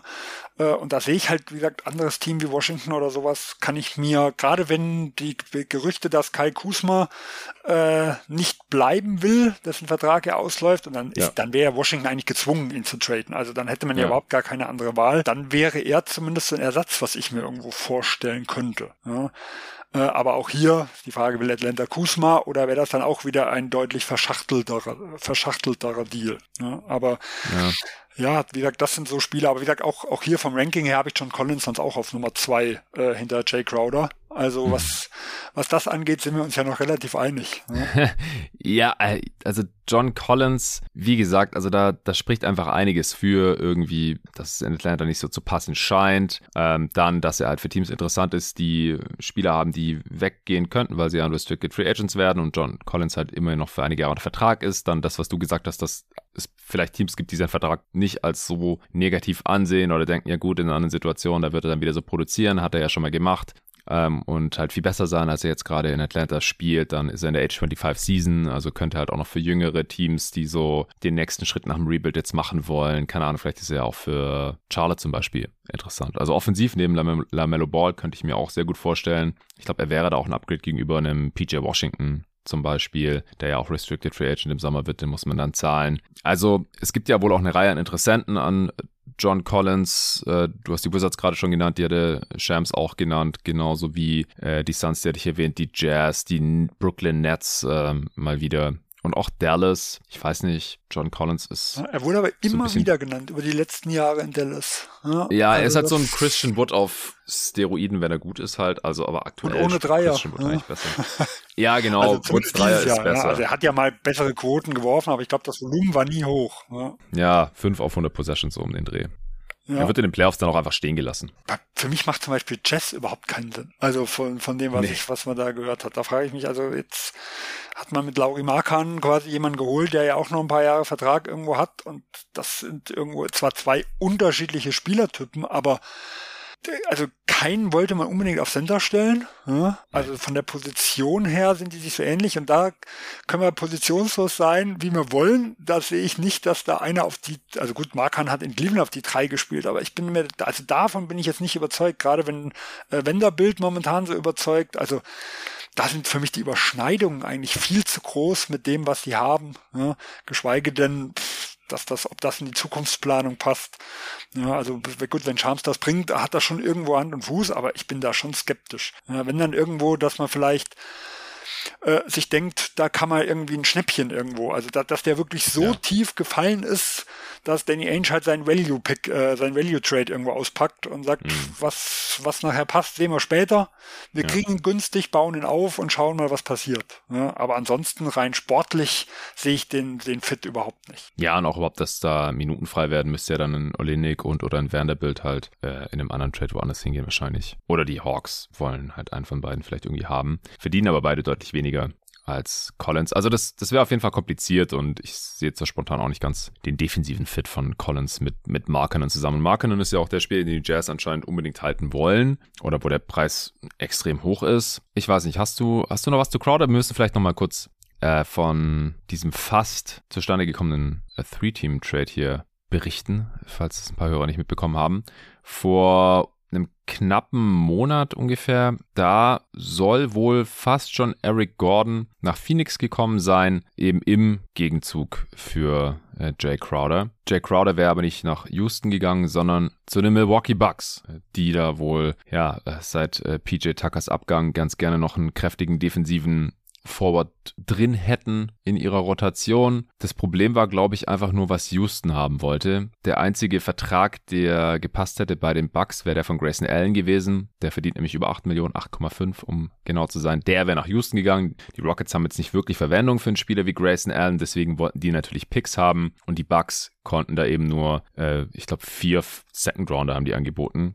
Und Houston wollte ja quasi einen guten für Martin und noch einen für Eric Gordon, wenn ich das so richtig mitbekommen habe. Richtig, genau. Die Suns wollten ganz gerne noch KJ Martin mitnehmen bei der Gelegenheit, was ich sehr begrüßt hätte, by the way. Ich finde KJ Martin einen ganz geilen Spieler, Rotationsspieler so von der Bank selbst. Äh, bei den aktuellen Phoenix Suns würde mir das gefallen. Aber äh, die Rockets haben gesagt, nee, nee, wir wollen eigentlich für Gordon einen First haben und für KJ Martin sogar einen sehr guten First. Und äh, ich glaube, da ist es dann irgendwie auseinandergefallen. Also ich weiß nicht, wie nah die wirklich dran waren, den Deal, den Deal abzuschließen, weil das scheint mir schon alles sehr weit auseinander zu sein von den Vorstellungen her, weil die Suns werden natürlich einen Teufel tun und noch einen First mit abgeben, wenn sie schon äh, Crowder abgeben für Gordon und KJ Martin. Aber ich kann mir auch vorstellen, dass sie eben das gefordert haben, weil sie hatten ja auch schon von den Jazz gefordert, dass, äh, als sie für Bogdanovic traden wollten, dass sie eben noch Jared Vanderbilt mit dazu bekommen. Und daran ist dann der Deal gescheitert und Ainge hat äh, Bogdanovic eben alleine ohne Vanderbilt zu den Pistons getradet und Vanderbilt behalten. Also James Jones scheint da sehr viel zu verlangen aktuell noch, äh, was ich wie gesagt auch gut heiße, weil man kann nur bekommen, wonach man fragt und der Druck war halt bisher noch nicht so besonders groß. Wenn die Suns jetzt weiter verlieren natürlich, äh, dann wäre er gut beraten, den Trade eher jetzt Ende Dezember, Anfang Januar zu machen, als dann erst Anfang Februar. Aber ähm, ja, der, der Preis für Crowder scheint aktuell hoch zu sein und damit dann eben auch zu hoch für ein Team wie die Milwaukee Bucks, wo er natürlich Sinn ergeben würde. Das ist gar keine Frage. Spielerisch. Man muss aber auch noch dazu sehen, dass wenn jetzt Eric Gordon nach Houston, äh, von Houston nach Phoenix wäre, dann hätten wir auch wieder einen mit drin gebraucht. Also Saret ja. oder Shemet. Also auch ja. hier wissen wir nicht, wer wäre der Capfiller gewesen. Und wenn es Shemet wäre mit seinen zwei Jahren, äh, dann wäre natürlich der Erstrundenpick zumindest dieses Jahr auf mhm. jeden Fall was, was man verlangen könnte. Also ja. sonst werden ja wahrscheinlich einen relativ schlechten Pick dann irgendwo mit haben. Ähm, und das wäre auch was, wo ich sage, das würde für beide Seiten dann irgendwo Sinn machen. Also wenn ich Gordon und Martin äh, bekäme äh, und dafür ja. Crowder und Schemme dann noch loswerde und dann würde ich auch den ersten Pick noch bezahlen. Ne? Aber da sind natürlich, das sind Details, die dann äh, ja von diesen, ich sag mal, da, da geht's ja so sag mal, an die breite Masse und äh, Capfiller interessiert die relativ wenig. Deswegen wird da meistens wenig dazu gesagt, wie denn der Deal wirklich im Einzelnen aussehen sollte. Aber mir fehlt da halt immer irgendwas, wenn ich solche Details lege, weil ich weiß, so funktioniert's nicht. Ja, ja, ja, ja, das ist klar. Also ich bin einfach von Charic ausgegangen. Äh, klar, wenn man Shamit mit dumpen könnte, äh, mit seinem genannten Vertrag, dann hätte ich auch nichts dagegen, wenn man noch den First abgibt. Vor allem, weil ich auch davon ausgehe, dass man jetzt mit einem Late First keinen besseren Spieler bekommt, zumindest keinen, der äh, genauso bald helfen kann, wie es ein äh, KJ Martin tun würde in Phoenix. Das ist ein Deal, den ich tatsächlich machen würde. Eric Gordon ist ja ein Spieler, der schon vor über zehn Jahren ganz gerne nach Phoenix gekommen wäre, damals ein Offersheet in Phoenix unterschrieben. Das haben die Pels allerdings damals äh, gematcht und dann hat es nie geklappt. Er ist dann irgendwann bei den Rockets gelandet und äh, seither ist er dort ist jetzt auch schon seit Jahren da in äh, Trade-Gerüchten verwickelt. Also spätestens seit halt Harden getradet wurde vor zwei Jahren, hat er da auch nicht mehr so super viel Sinn ergeben. Klar, ist ein Spieler, der das Feld einigermaßen breit macht, dann auch für die jungen Spieler, die ja ständig zum Korb ziehen wollen. Aber ja, es würde, glaube ich, für beide Seiten Sinn ergeben, wenn er bald mal getradet werden würde. Und deswegen habe ich Eric Gordon auch hier ganz fest in meinen Top 10 drin. Ich auch, der ist meine Nummer drei. also, wie gesagt, klassisch gerankt habe ich nicht, aber ja. da ich bis vor, kurz vor der Aufnahme nicht wusste, ob jetzt wirklich gerankt oder ob nur Top Ten, habe ich das so halbgar trotzdem gemacht, äh, und da wurde, wie gesagt, Eric Gordon zu meiner Nummer drei. Äh, mhm. gut, aber ich muss dazu sagen, wir haben ja letztes Jahr kurz vor der Deadline schon einen Pod aufgenommen, da war er auch, glaube ich, unter meinen Top 3 und nichts ist passiert. Ne? Ja. Äh, der größte Unterschied in diesem Jahr ist halt dass er, ja, ich sag mal, auslaufend ist. Er hat zwar einen ungarantierten äh, Vertrag für nächstes Jahr, der nur garantiert wird, wenn er entweder, ich glaube, All-Star wird oder den Titel gewinnt oder in die Finals genau. kommt oder sowas. Nee, also, Championship, ja. Genau, also ganz, ganz hohe Ansprüche. Äh, aber das wird ja wahrscheinlich nicht passieren. Ich glaube nicht, dass Houston diese, äh, diese 20 Millionen, was er da noch verdient, äh, dann einfach äh, mitnimmt. Also ist ja dieser Druck größer wie jetzt äh, letztes Jahr eigentlich ihn zu traden. Äh, und ich kann mir eigentlich ja schwer vorstellen, dass er, wenn er sich nicht verletzt, das ist natürlich bei ihm immer so eine ganz wichtiger Punkt, weil wie du gesagt hast, Phoenix hat ja das Max Offersheet gemacht damals und äh, in, bei den Pelz hat er die ersten Jahre, glaube ich, eher weniger gespielt erstmal. Also ja, aber die hatten den, da muss man dazu sagen, dass die äh, Pelicans sich damals den Medical Staff mit den New Orleans Saints mit dem Football-Team teilen mussten. Ja. Und das ist in Phoenix nicht der Fall gewesen. Die hatten immer einen sehr guten Medical Staff. Deswegen hätte sein können oder kann man die äh, These vertreten, dass Eric Gordon in Phoenix eine gesündere NBA-Karriere gehabt hätte. Das stimmt. Das ist ja, glaube ich, erst jetzt mit Griffin, glaube ich, geworden, dass die den eigenen Medical ja. Staff oder mit dem Tod des alten Besitzers und der Übernahme von, was ist, Tochter oder Frau? das ist, glaube ich, seine Frau. Genau. Ja. ja. da hat sich ja, hat sich ja einiges getan, was da investiert wurde. Genau. Ja, aber ich sag mal, wenn er jetzt heil, äh, sag ich mal, bis zur Deadline kommt, ist er schon ein interessanter Kandidat. Er, gerade und er sollte auch eigentlich Gegenwert einbringen, wenn die Rockets bereit sind, äh, auch ein bisschen Gehalt mit aufzunehmen. Ja. Und das, aber gut, das muss man sagen, ist bei den Rockets natürlich die spannende Situation, weil wir haben hier ja diese, diese Ausnahmesituation, dass die im Jahr 23, 24 einen Top 4 geschützten Pick haben, der sonst nach Oklahoma geht. Ich bin mir nicht sicher, ob Pick oder Pick Swap, also eins von beiden. Äh, also gut möglich, dass die ab nächstem Jahr ja auch wieder äh, interessiert sind, besser zu werden. Also ob man dann einen Vertrag zum Beispiel wie Shemet aufnimmt, der dann noch ein Jahr äh, richtig Geld kostet und wahrscheinlich wenig bringt, wobei man da bei einem schlechten Team wie die Rockets ja auch nie sicher sein kann, äh, mhm. aber zumindest wahrscheinlich nicht das, was er, was er irgendwo kostet. Äh, also ob die Rockets dieses klassische Rebuilding-Team, sagen wir wie OKC sind, die sagen, pff, gebt uns die schlechten Verträge, wir kaufen Kemba Walker dann halt raus. Ja? Da bin ich mir halt nicht so sicher, weil da ist Phoenix dann schon nochmal, äh, Houston doch mal ein anderes Kaliber, ähm, was die Verhandlungen angehen könnte. Die könnten doch eher daran interessiert sein, ja, dass der entweder wirklich auslaufend ist oder auch irgendwelchen sportlichen Gegenwert bringt. Ähm, Weshalb ich zum Beispiel äh, damals, ich hatte es glaube ich auch schon irgendwo auf Twitter mitgeschrieben, den Drei-Teamer mit den Heat deutlich interessanter fände, wo man halt sagt, äh, die äh, Duncan Robinson kommt nach Houston. Ich glaube, dort mit seinem Shooting, äh, wenn, wenn man vorankommen will, da wird er auch ein bisschen was bringen. Äh, Crowder geht nach Miami. Ähm, sie nehmen auch noch einen Saric oder einen Shemet, nimmt noch Houston irgendwo mit auf und beide Teams legen einen Pick drauf. Ja, plus noch ein bisschen Cap-Filler, was Houston noch nach Miami schicken müsste. Ja, aber wo man sagen kann, da kriegt Houston, sage ich mal, Pick-Material. Äh, Miami wird äh, Robinson los, ja, der halt einfach neben Struce und Hero dann irgendwo keine Rolle mehr spielt. Ja, vor allem wenn Crowder da ist, spätestens. Ja, und Duncan Robinson würde, glaube ich, in Houston, so einem Team, was wie gesagt dann vielleicht mehr eher so Richtung Playoffs wieder gehen will, so im Mittelfeld, was einfach neben, sag ich mal, zukünftigen Stars, hoffen sie zumindest, wie ein Jalen Green, äh, irgendwo ist, könnte der mit seinem Shooting halt schon noch auch sportlich irgendwo was bringen. Das ist so ein Deal, den ich zum Beispiel noch deutlich interessanter fände. Ja, ja, den habe ich damals ja auch abgesegnet aus, aus Suns Sicht, wenn ich mich richtig entsinne, wenn es der war. Ich glaube auch, ja. Ja. ja, also der 2024er First, der äh, ist Top 4 geschützt und geht nach OKC. Das ist kein Swap. Also die Rockets müssen in anderen Worten in der nächsten Saison entweder richtig, richtig sacken, sodass sie sehr wahrscheinlich, also wenn sie die schlechteste Bilanz der Liga haben, dann das aber ja ansonsten. Problem. Selbst schlechteste Bilanz hat eine 50-50 Chance Ah ja, stimmt, dann ist er nur safe Top 5. Ja, also 52, 48 oder sowas. Also ich habe jetzt die Zahlen nicht genau vom Kopf, ja. aber ich weiß, wir hatten ja in Houston im Jalen Green ja dieselbe Situation, dass äh, das quasi der Top 4 ja, geschützt stimmt. war. Und ähm, ich glaube, da waren sie auch schlechteste Team oder sowas. Und das war, wenn mich nicht alles täuscht, 52, 48 oder sowas. Wie gesagt, hinter den Kommastellen weiß ich ja, nicht mehr ja. genau. Ja, ich bin mir ziemlich sicher 50-50 ungefähr. Ja, genau. 52,1 Prozent hat man mit dem schlechtesten Rekord die Chance auf Top 4. Ja, das, ist, das ist halt schon ein sehr gewagtes Spiel. Ja. ja, also klar, entweder sie müssen halt, um die Chancen zu minimieren, dass sie diesen Pick verlieren, extrem schlecht sein, oder sie müssen halt so gut sein, dass es nicht besonders weh tut, wenn dieser Pick weg ist. Also wahrscheinlich versucht Houston dass das jetzt gerade ihr letztes richtig schlechtes Jahr ist und sie sind ja auch wieder richtig schlecht und wenn sie dann am Ende irgendwie ein Jahr mal bekommen oder sowas, dann hat sich auch gelohnt, aber dann müssen sie auch gucken, dass sie in der folgenden Saison schleunigst relativ gut werden. Sie haben auch einen Haufen Cap Space, äh, könnten da vielleicht ein paar Spieler reinholen, natürlich keine Stars, denn A gibt's keine in der nächsten Class. Also der beste Free Agent ist wahrscheinlich irgendwie so Miles Turner oder so. Und B, würden wahrscheinlich auch keine Stars jetzt bei diesem Rockets-Team unterschreiben, wenn es welche gäbe. Aber sie haben wahrscheinlich trotzdem lieber Capspace, als dann irgendwie nochmal 21 Millionen an Eric Gordon zu zahlen. Und so sind wir überhaupt erst hier bei dieser Diskussion gelandet.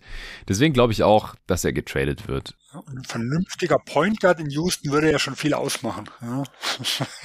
Ja, das ist wahr. Aber ich habe mir heute mal die Free Agency List angeschaut und ich glaube, da war jetzt auch kein so äh, besonders überzeugender Free Agent Point Guard dabei. Es gibt ganz viele Spieler, die eine Play Option haben, die also aussteigen können. Deswegen man weiß noch gar nicht genau, wer Free Agent wird und von denen, die keine Option haben, Die könnten natürlich immer noch vorzeitig verlängern. Auch Miles Turner kann noch vorzeitig verlängern vor der Trade Deadline. Dann ist er auch vom Markt, wie es ja in den letzten ein, zwei Jahren ganz oft passiert. Deswegen sind die Free Agency Classes ja auch immer so dünn gewesen. Also, wenn es schlecht läuft, gibt es halt wirklich keine guten Free Agents nächsten Sommer. Und dann äh, kann Houston mit diesem Cap Space natürlich auch nichts anfangen. Aber nichtsdestotrotz, ich gehe auch davon aus, dass Eric Gordon ziemlich sicher getradet wird. Und was ich gerade noch sagen wollte, ist, sie müssen ja eigentlich auch immer schnell traden, solange er noch nicht verletzt ist. Weil wenn er verletzt ist, dann will ihn auch keiner haben. Free Gordon. Ja, ja genau, Free Eric Gordon. du, du darfst gerne den nächsten Spieler raushauen. Ja, ich habe hier noch relativ weit oben auf meiner Liste, auch wenn ich da schon, wie gesagt, gewisse Bauchschmerzen habe, aber es macht einfach nur Sinn, äh, James Wiseman von den Golden State Warriors. ähm, ja, ich, ich weiß, es ist, es gibt genug Gründe dafür, dass sie ihn nicht traden. Ähm, was man so gehört hat in den letzten Wochen, ist, dass das Front Office doch von dieser, äh, sagen wir mal, Doppelstrategie zumindest öffentlich etwas abgerückt ist.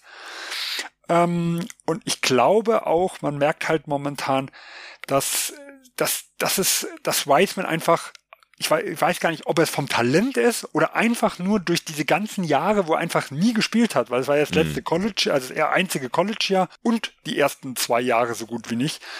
Äh, und dazu eine Position, sag ich mal, so ein roher Big Man, wo wir es in der Vergangenheit schon oft gesehen haben, dass die eigentlich erst ihr, sagen wir mal, annähernd an ihr Leistungsgrenze irgendwo kommen in dem zweiten, in dem zweiten Vertrag, also gar nicht im Rookie-Jahr, ne, sondern das sind ja mhm. oft, weil das ist so, gerade defensiv, so eine schwierige Position, wo es so viel Zeit braucht, äh, die irgendwo zu erlernen, dass oft der zweite Vertrag erst der ist, wo man die Leute einschätzen kann.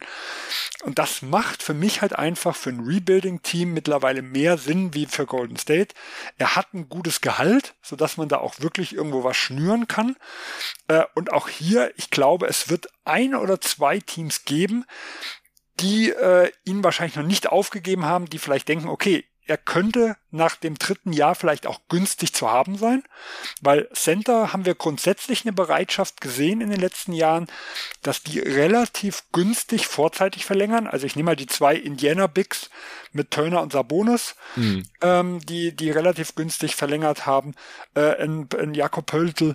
Äh, und so können wir irgendwo weitergehen. Also man, man, die, die Center haben schon gemerkt, der Markt ist relativ schwach. Und so wie ein Aiton, der halt als erster Pick, sag ich mal, irgendwo gesetzt hat, das haben relativ wenige Center äh, haben auf diese Karte äh, Restricted Free Agency irgendwo gesetzt. Mhm. Und da könnte ich mir schon vorstellen, dass das ein oder andere Team gibt, das sagt, wir haben die Zeit, wir hoffen, dass wir ihn im Sommer halbwegs billig verlängern können und wir setzen drauf, dass er quasi diesen, ja, je nachdem, was man erwartet hat, aber so sagen wir den gewissen Durchbruch in seinem zweiten Contract dann irgendwo schafft. Ja, und dann wäre es eine Situation, wo ich glaube, Golden State könnte genug bekommen, äh, damit, der, damit dieser Trade Sinn macht. Ja? Aber von der Optik her ist es natürlich relativ schwierig. Also äh, es gibt auch genug Gründe dagegen. Ja, also ich glaube, dass hier halt die Sunk Cost Fallacy komplett greift und dass die Warriors noch nicht so weit sind, ihn zu traden. Vor allem, weil sein Trade-Wert ja gerade nicht so besonders toll sein dürfte. Ich habe das in einem Part auch schon mal erwähnt. Letztes Jahr wollte man ihn nicht traden, weil er verletzt war, der Trade-Wert im Arsch war. Jetzt kann man ihn nicht traden, weil er kacke spielt. Und er hat ja nochmal ein Jahr äh, Rookie-Contract, also sie könnten ihn noch im Sommer traden oder nächstes Jahr zur Deadline. Theoretisch äh, ich, ich glaube, dass die da einfach irrational noch weiter an ihm, zumindest über diese Deadline hinaus an ihm festhalten werden, was ich natürlich nicht gut heiße. Ich, ich äh, habe James Wiseman von Anfang an für keine gute Ideen Golden State geheißen, äh, gehalten. Ich war nie ein Fan von Golden, äh, ich war nie ein Fan von James Wiseman in Golden State, äh, weder zum Draft-Zeitpunkt noch irgendwann seither. Und ich frage mich halt so ein bisschen, welche Teams würden jetzt irgendwas abgeben, was die Warriors gebrauchen können. Also klar, Sie wollen wahrscheinlich weniger Gehalt haben, einfach weil ihre Luxury Tax Bill so hoch ist und James Wiseman da halt keinen geringen Anteil dran hat. Und spätestens, wenn man es halt mit der spielerischen Leistung verrechnet, dann ist James Wiseman einfach ein abartiges Minusgeschäft, gerade für die Warriors. Der verdient fast 10 Millionen. Also wollen sie wahrscheinlich irgendwie weniger äh, zurückhaben, wenn sie ihn abgeben. Aber irgendwas, was spielerisch hilft, würden sie dann wahrscheinlich schon ganz gerne haben für den ehemaligen Number Two Pick. Wie gesagt, wenn sie überhaupt sich jetzt schon von ihm trennen wollen, weil das ist halt immer so ein bisschen das Problem mit äh, großen Egos in äh, wichtigen Positionen in der NBA, vor allem wenn man sich light years ahead wähnt äh, vor der Konkurrenz und, und dann in den sauren Apfel zu beißen und den ehemaligen Second Pick nach nur gut zwei Jahren schon wegzutraden und man bekommt dafür nicht mal annähernd den Gegenwert, den man normalerweise halt äh, sich in so einem Fall erhoffen würde, zurück. Das, ja, da gehören schon Eier dazu und ich, ich glaube halt irgendwie nicht, dass wir das sehen werden. Aber selbst wenn, also hast du irgendwelche Teams, irgendwelche Kandidaten, die für Wiseman traden könnten? Also so, ich sag mal so, die klassischen Teams sind so die ähm, Teams im Rebuild. Das wäre zum einen, oder vielleicht Rebuild, man weiß es nicht, wer Charlotte. Ja. Äh, ob die einsehen, dass sie im Rebuild sind, weiß ich nicht. Äh, aber ja, und auch hier, ganz kurz, auch Sunk Cost Fallacy, wenn man schon so nennen will. Die haben jetzt ja gerade erst in der letzten Draft Mark Williams gedraftet. Und wenn die dann jetzt schon James Wiseman sich reinholen, und Mark Williams spielt auch nicht aktuell, also das wäre ja auch wieder so ein, so ein kleines äh, Eingeständnis schon, dass es irgendwie keine so tolle Idee war, wenn man jetzt schon wieder für das nächste Center-Talent tradet und dafür irgendwas Ja gut, aber äh, sagen wir so, dafür, äh, da sage ich mal andersrum, äh, da ist Wiseman halt jemand, der als ehemaliger Nummer zwei Pick, äh, wo man schon sagen kann, also wir bekommen ihn, ich sag mal, halbwegs günstig. Wir glauben, er war in Golden State nicht in der richtigen Situation. Das können wir uns nicht entgehen lassen als Flyer. Ja? Also um ihn einfach mal ja, ja. zu probieren. Ja, also, ja, klar, könnte schon sein. Das sind schon Dinge, wo man sich irgendwo mit reinreden kann. Ja, dasselbe würde ich halt zu Teams wie jetzt äh, Oklahoma mit sagen. Auch äh, ja, Houston wird schwierig mit, mit, mit Sengun, sag ich mal, irgendwo mit. Äh, mhm. Ich weiß nicht, was San Antonio mit Jakob Hölzel vorhat. Also, falls mhm. er auf dem Trade-Block irgendwo steht, würde Wiseman dort auch Sinn machen. Ja, also Und allein kannst du eins gegen eins traden. Könntest du auch, aber ich glaube, da müsste, ja, gute Frage. Also ich sag mal so, ich, ich könnte mir vorstellen, da müsste eigentlich Golden State noch was drauflegen. Ja. Das ist aber jetzt hier ganz schwer zu sagen, wer was wie einschätzt. Ja, das, weil, also wie gesagt, also rein vom Bauchgefühl sage ich, da müsste Golden State noch was drauflegen. Ja, aber würden sie niemals tun. Ja, ja, kommt darauf an halt was was das irgendwo ist. Also äh, über reden wir jetzt hier dann zum Beispiel vielleicht über einen wirklichen Pick, der noch oben drauf kommt. Reden wir über einen Pick-Swap, weil San Antonio hätte zum Beispiel ja auch Atlanta-Picks. Also man kann ja auch sagen, so ein Erstrunden-Pick ist mir nicht mehr wert, aber irgendeinen späten äh, Atlanta-Pick und ein Golden State-Pick, wir tun uns hier nochmal einen Swap einbauen, damit wir halt sagen mm. können, wenn ihr mal, äh, wenn ihr dann ein bisschen Probleme habt, Curry wird älter, Tom, Clay Thompson ist vielleicht durch bis dahin, wer weiß, was mit Draymond Green ist, dann haben wir nochmal die Chance, äh, einmal vielleicht nochmal einen höheren Draft-Pick irgendwo zu bekommen. Also es gibt da ja schon Möglichkeiten, wo man sagt, es muss kein Erstrunden-Pick sein, Zweitrunden sind aber zu wenig, wir nehmen irgendeine Zwischensituation. Ne? Also ich könnte ja. mir schon vorstellen, dass es da Szenarien gibt, äh, die, die da irgendwo mit passen. Ja? Also das sind aber so die Teams, sage ich, die jetzt im Rebuild sind. Das ist die, wo James Wiseman am meisten Sinn macht, weil A, die wollen vielleicht eh tanken und äh, zumindest dieses Jahr ist er im Tanken relativ gut. Ja? Äh, und es ist halt wirklich was, wo man sagen kann, hier, ich setze drauf, dass er vielleicht das Potenzial, was der ein oder andere in ihm gesehen hat, weil es gibt ja auch Leute, die hatten ihn auf zwei oder drei, also nicht nur Golden State, sondern auch von den äh, Draft-Analysten, ähm, davor halt allein durch sein körperliches Potenzial, ja, äh, dass man halt irgendwo sagt, okay, Big Man, der braucht seine Zeit, ob er den zweiten Pick wert wird, also das ist ja eine ganz andere Frage, aber ob er vielleicht einfach so ein Regular Season, äh, guter Regular Season Center noch werden kann, der für einige Teams mehr Wert hat, wie ich sag mal für uns so in unserer Twitter-Bubble, wenn man das mal so mhm, sagen ja, will. Ja. ja. Mhm. Äh, aber äh, wir, wir haben es gesehen bei, ich sag mal, Robinson, ähm, äh, Mitch Robinson quasi bei den Knicks, was der für irgendwo verdient ja. hat. Wir haben es gesehen, was andere Center noch für Verträge oder für Gegenwert, also Rudy Gobert als, als absolute höchste Variante, was das mhm. angeht, äh, gesehen hat. In der Liga ist der Wert anders, wie wir ihn teilweise irgendwo sehen. Ja, und da kann ich mir das irgendwo noch vorstellen. Wie gesagt, es macht einfach für mich zu viel Sinn, um ihn nicht mit reinzupacken. Und wie ich am Anfang sagte, abgesehen von Jay Crowder, würde ich auf keinen der anderen Spieler äh, Geld setzen, wenn ich eine 1 zu 2 Quote hätte. Die wäre mir ja. überall zu schlecht. Ich wäre überall bei unter 50 Prozent. Ja. Äh, und deswegen finde ich auch viele Gegenargumente, aber ich finde auch einige die dafür sprechen, und ich sage eigentlich gute Managements, und da halte ich Golden State auch dafür, das sind die, die dann irgendwann sagen, die Optik ist mir egal, wir machen es trotzdem. Ja, und das sieht man mhm. immer wieder. Ich nehme das klassische Beispiel hier als Boston-Fan hier für Danny Ainge, der 2012 noch einiges aufgegeben hat nach dem äh, Conference Finals, um sich äh, Dave, äh, Courtney Lee damals und was Brandon Best gegen Davis, glaube ich, gegen, gegen Big, Big, Big äh, Doc Davis, äh, Glenn Davis, ja. Big Baby. Da hat er mhm. einiges aufgegeben und hat dann ein Jahr später gemerkt, äh, wir waren zwar knapp dran an den Finals äh, 2012, aber es hat nicht funktioniert und ist dann wieder komplett in die andere Richtung abgedriftet. Ja, also eigentlich absolut konträr zu dem, was er 2012 gemacht hat.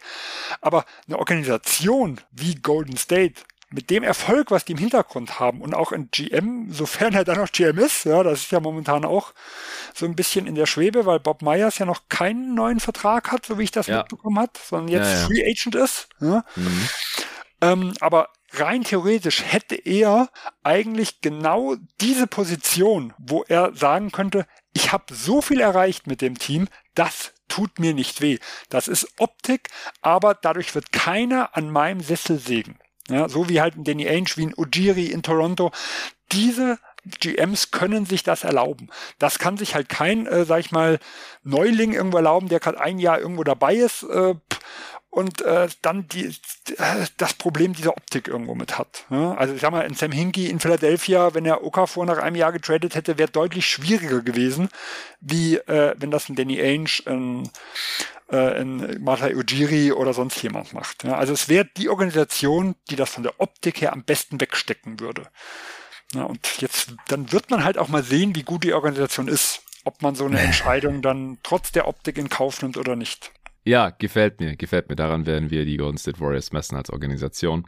Äh, ich glaube, das ist ein Ownership Call. Ich weiß nicht, ob das mal überhaupt entscheiden kann oder ob das dann von Lacob und Co. kommt. Weil es war, es war halt der Second Pick. Also wenn du den halt jetzt schon wegtradest, ich glaube, das, das kann Myers nicht allein entscheiden. Ist jetzt aber nur meine Einschätzung aus der Entfernung. Und ich hatte ihn nicht mit hier drin, aber mir gefällt Also mir gefällt diese Diskussion hier mir ist auch klar, warum jetzt Teams wie die Spurs oder Rockets, von mir aus auch die Hornets, so einen Wiseman auf jeden Fall noch ausprobieren könnten. Aber ich wollte eigentlich eher auf Spieler hinaus, die du siehst, für die die Warriors ihn halt abgeben würden. Also wen, also Pöltl haben wir jetzt hier schon erwähnt, ähm, aber auch von den anderen Teams, an wen hast du da so gedacht? Also ich muss ja auch zugeben, als du von Wiseman genannt hast, habe ich auch direkt hier mal Hornets Capsheet zum Beispiel aufgemacht und habe gedacht, PJ Washington, straight up, würde ich machen.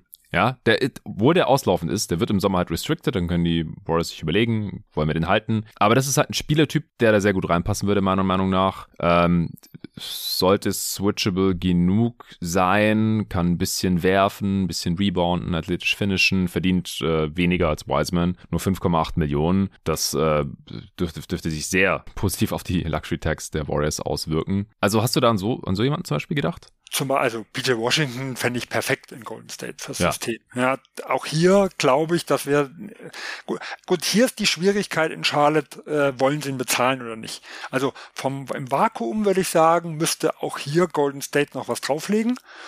Ähm, diese Restricted Free Agent Situation macht die ganze Geschichte natürlich sehr unübersichtlich. Ähm, ich weiß jetzt nicht, ich war ja, hat ja nicht auch ein Angebot bekommen im Sommer. Ich habe irgendwas habe ich mal gelesen, aber mit 50 Millionen hatte ich im ja, Kopf, ja. Genau, also das heißt, ähm, da, da, da sagen wir eine grobe Vorstellung werden beide Seiten da schon haben, äh, was jeder, was jeder möchte. Ja? Und das ist halt so das Schwierige. Der zweite Spieler, den ich noch irgendwo gesehen habe, ist zum Beispiel jemand vielleicht wie ein Cody Martin ähm, wo man einfach sagen kann, so klassischer Flügelspieler. Ja. Ähm, da müsste vielleicht Charlotte ein bisschen noch was drauflegen, aber ich weiß nicht, ob es immens viel wäre. Ja. Ähm, aber, aber so jemand, also ich weiß, ein, ein Sam, äh, Sam ist Mason Plumley Befürworter, dass der nach Golden State gehen soll. Was? Das wäre mir jetzt noch ein bisschen zu wenig. Ach du Scheiße. Nein. Äh, ja, also er sieht ihn schon so als, als so als Backup, der halt einfach, ja, ich sag mal, äh, gute Passing Skills irgendwo mit hat, der hochintelligent in so ein System mit reinpassen kann, äh, der einfach auch abschließen kann. Ich sag mal so ein bisschen in Kevin Looney halt mit deutlich schwächerer Defense, aber vielleicht ja. ein bisschen mehr Skills. Ja? Wir haben doch Plumlee schon als Backup in Denver gesehen und dass das halt irgendwann in den Playoffs nicht mehr geht. Und ja, ja. Sehe ich ja auch so. Ich glaube, dann müssten wir drüber reden, über das und, ja, also ja. was kommt dann noch mit oben drauf? Ähm, er wäre für mich jetzt eher eine Variante, wenn man vielleicht die ganze Sache ein bisschen vergrößert. Also dass man sagt, Plumlee und PJ Washington und dann müsste halt Golden State, sage ich mal, nochmal irgendwo was draufpacken. Ja?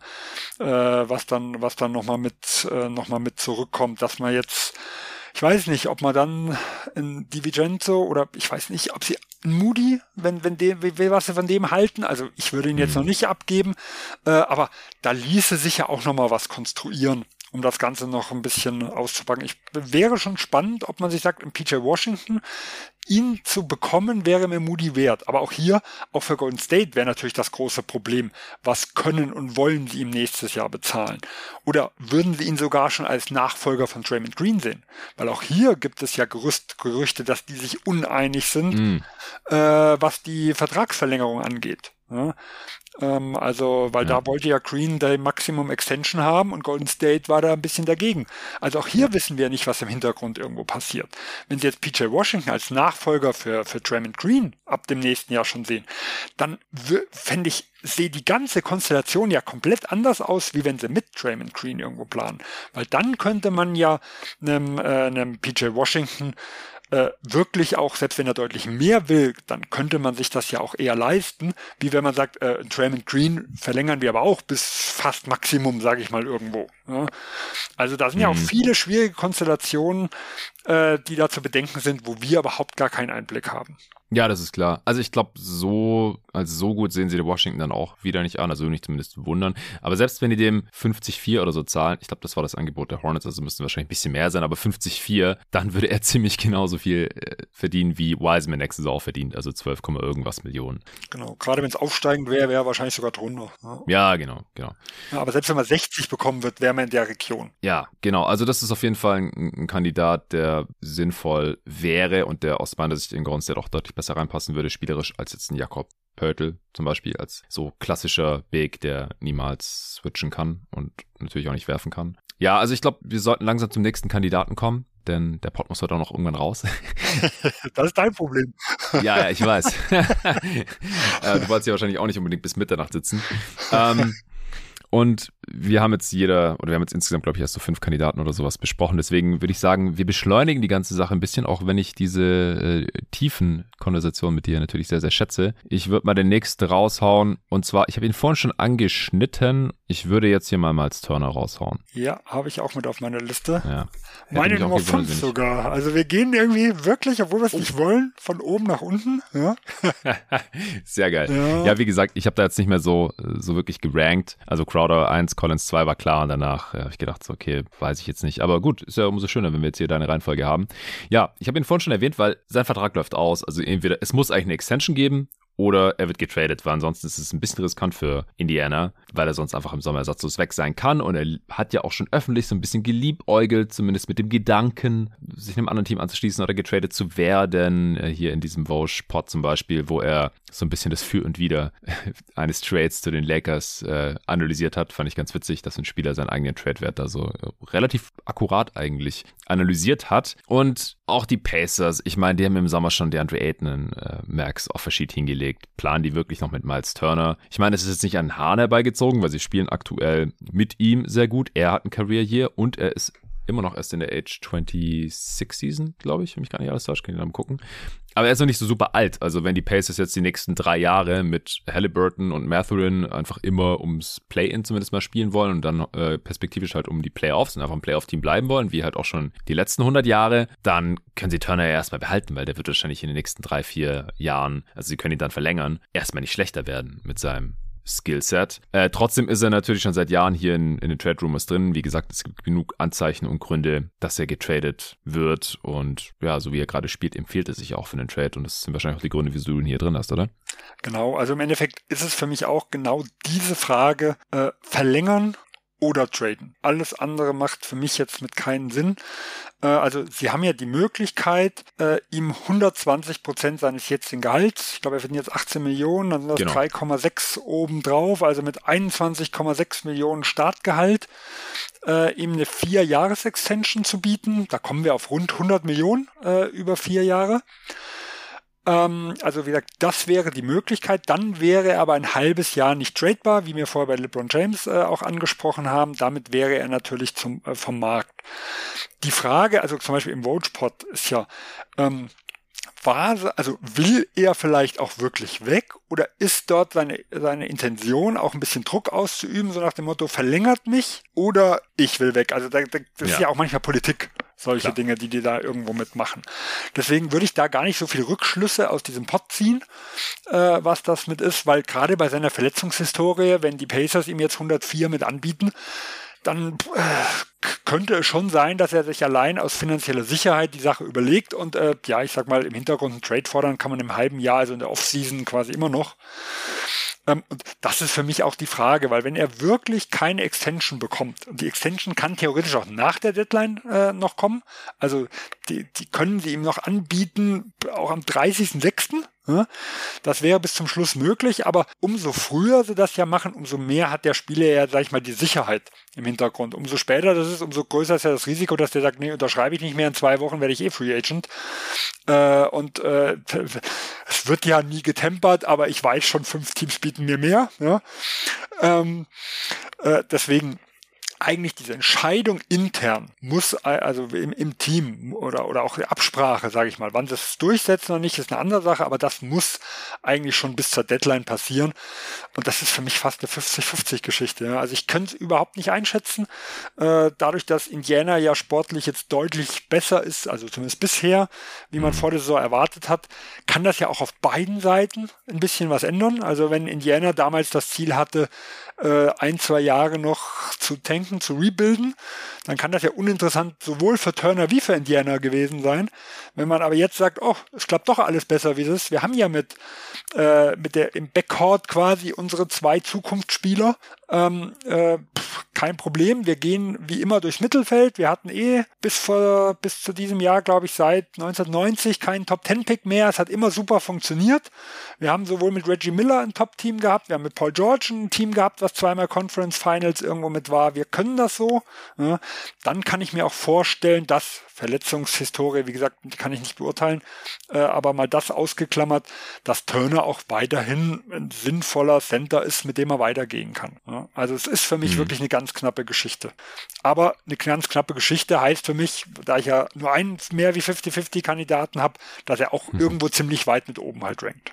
Ja, genau. Also sehe ich eigentlich alles genauso. Ich habe da nichts mehr hinzuzufügen. Ich habe gerade nochmal geschaut, er ist in der Age 26 Season. Er hat ein absolutes Career Year, also äh, Career High in, in Points per Game in den gemachten Spielen bisher mit 17,5 in 22 Spielen. Career High in Rebounds mit 8 pro Spiel äh, macht seine gewohnten zweieinhalb Blocks pro Spiel und nicht nur das, er ist, kein, ist da kein Blockhunter oder sowas, sondern er spielt gute Defense, hat da seinen Impact, ähm, 80% seiner Freiwürfe, Career High bei der Dreierquote auch mit über 42%, mit äh, solidem Volumen für den Big, mit sechs genommenen Dreier und auf 100 Possessions. Also da kommt alles so ein bisschen zusammen, war auch noch nie so effizient wie jetzt, 123 Offensivrating insgesamt. Also sein Wert dürfte hoch sein, halt nicht nur für alle anderen Teams, sondern auch für die Pacers. Und äh, wenn die sagen, ja gut, dann äh, verlängern wir ihn jetzt halt äh, vorzeitig. Er hat jetzt auch die Agentur noch gewechselt äh, zu CAA. Ob das jetzt ist, um einen Trade zu forcieren oder eine Extension, das können wir nicht sagen.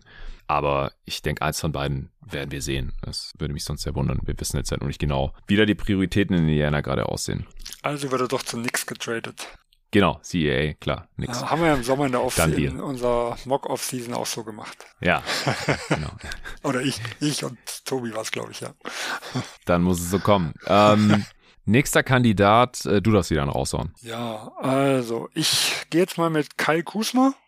Mhm. Äh, auch ihn hat mir ja vorher schon mal kurz angerissen, deswegen gibt es ja gar nicht so viel mehr zu sagen. Auch hier, ähm, da, dagegen spricht, ich fange erstmal mit, mit der Geschichte an, dass er eigentlich genau, ich sag mal, ins Beuteschema auch irgendwo der Wizards passt. Äh, er liefert ab, er ist aber kein Spieler, den ich jetzt als erste, zweite Option, sage ich mal, oder dritte, weil je nachdem, wer wie fit ist in Washington, ist er das ja, ähm, von, einem, von einem wirklichen Contender irgendwo mitsehe.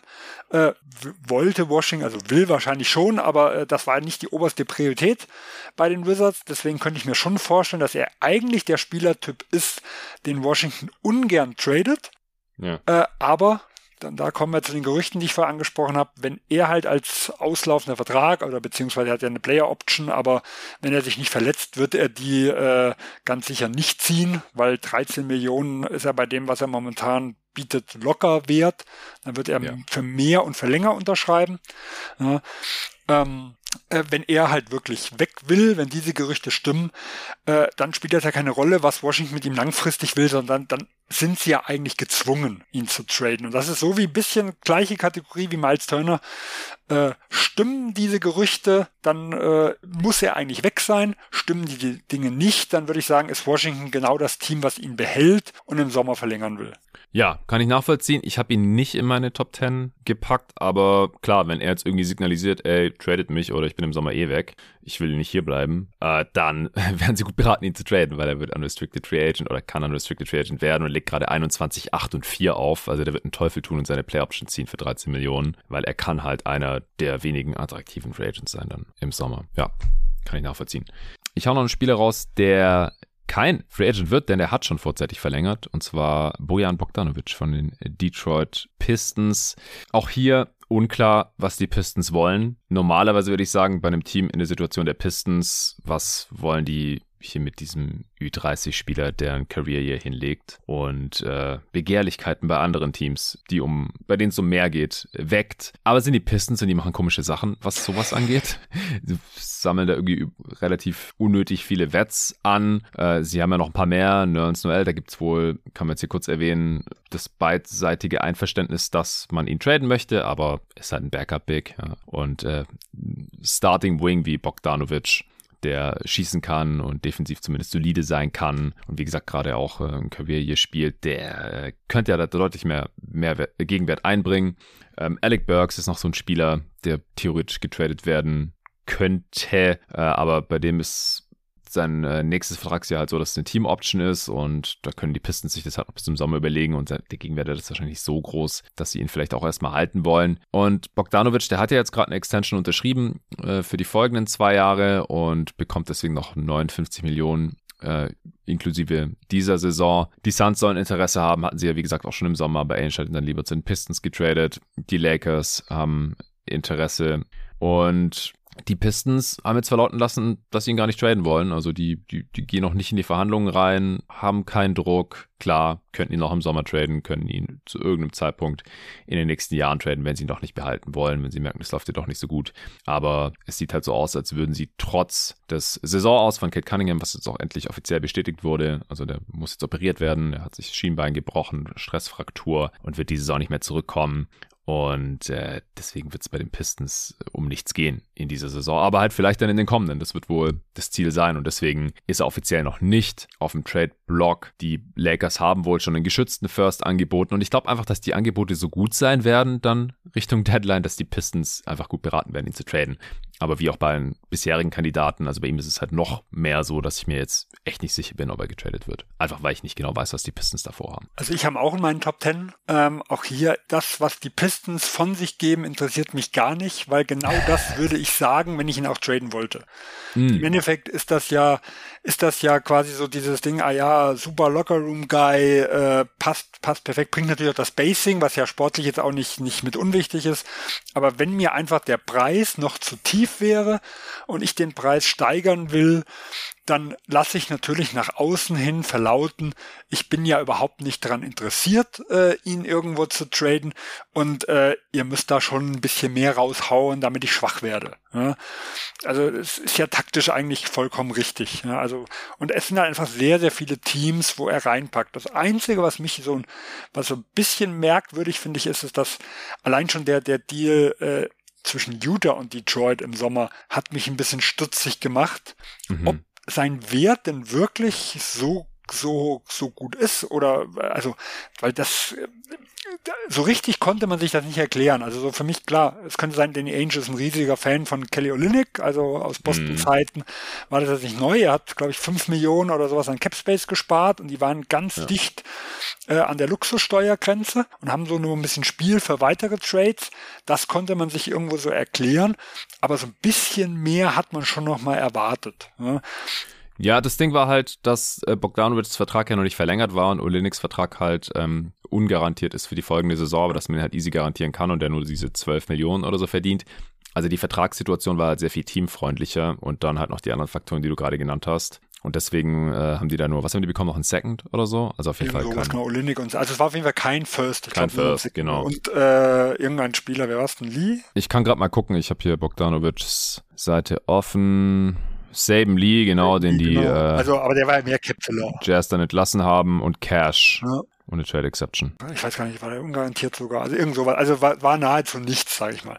Genau. Und mit der Verlängerung muss ich sagen, das ist für mich jetzt eigentlich kein Argument, weil ich, ich überlege jetzt einmal, wenn er jetzt in Detroit und für zwei Jahre verlängert hat, dann wird er ja dem offen gewesen sein. Also das sind ja Gespräche, die auch stattfinden.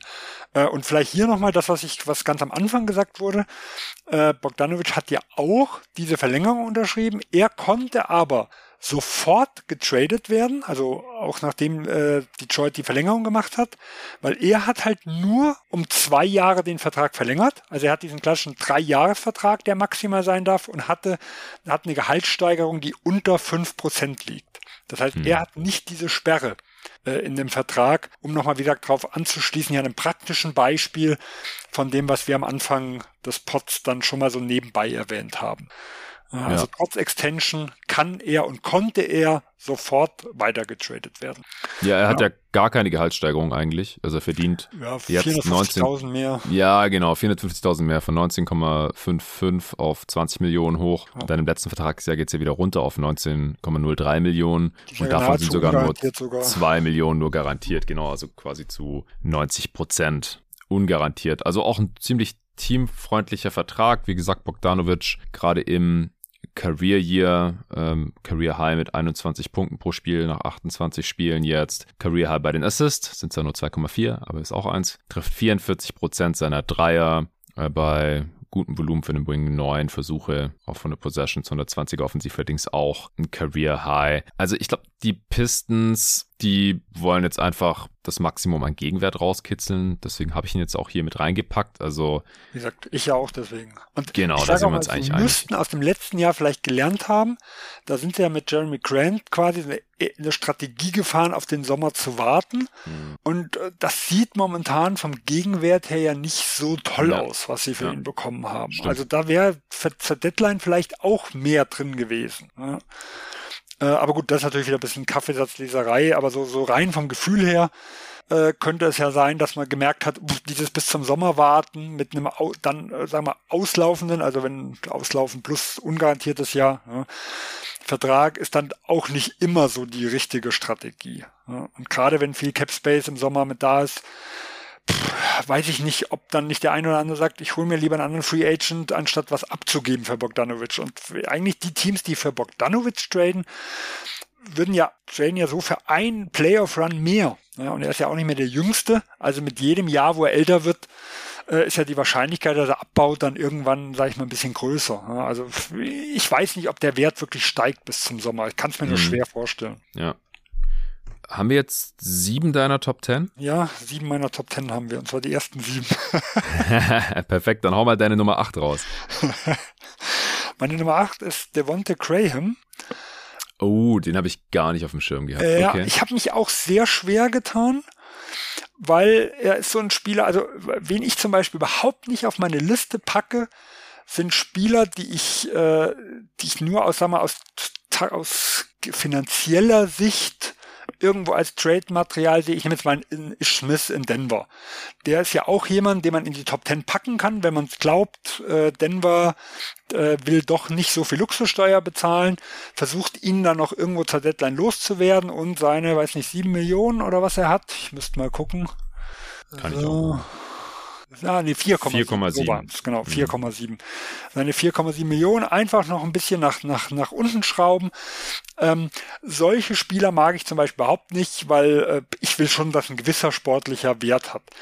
Graham ist für mich jemand, der in viele Kategorien passt. Er ist einmal jemand, der getradet werden können aus finanziellen Gründen. Also dann, aber deswegen allein würde ich ihn nicht reinpacken.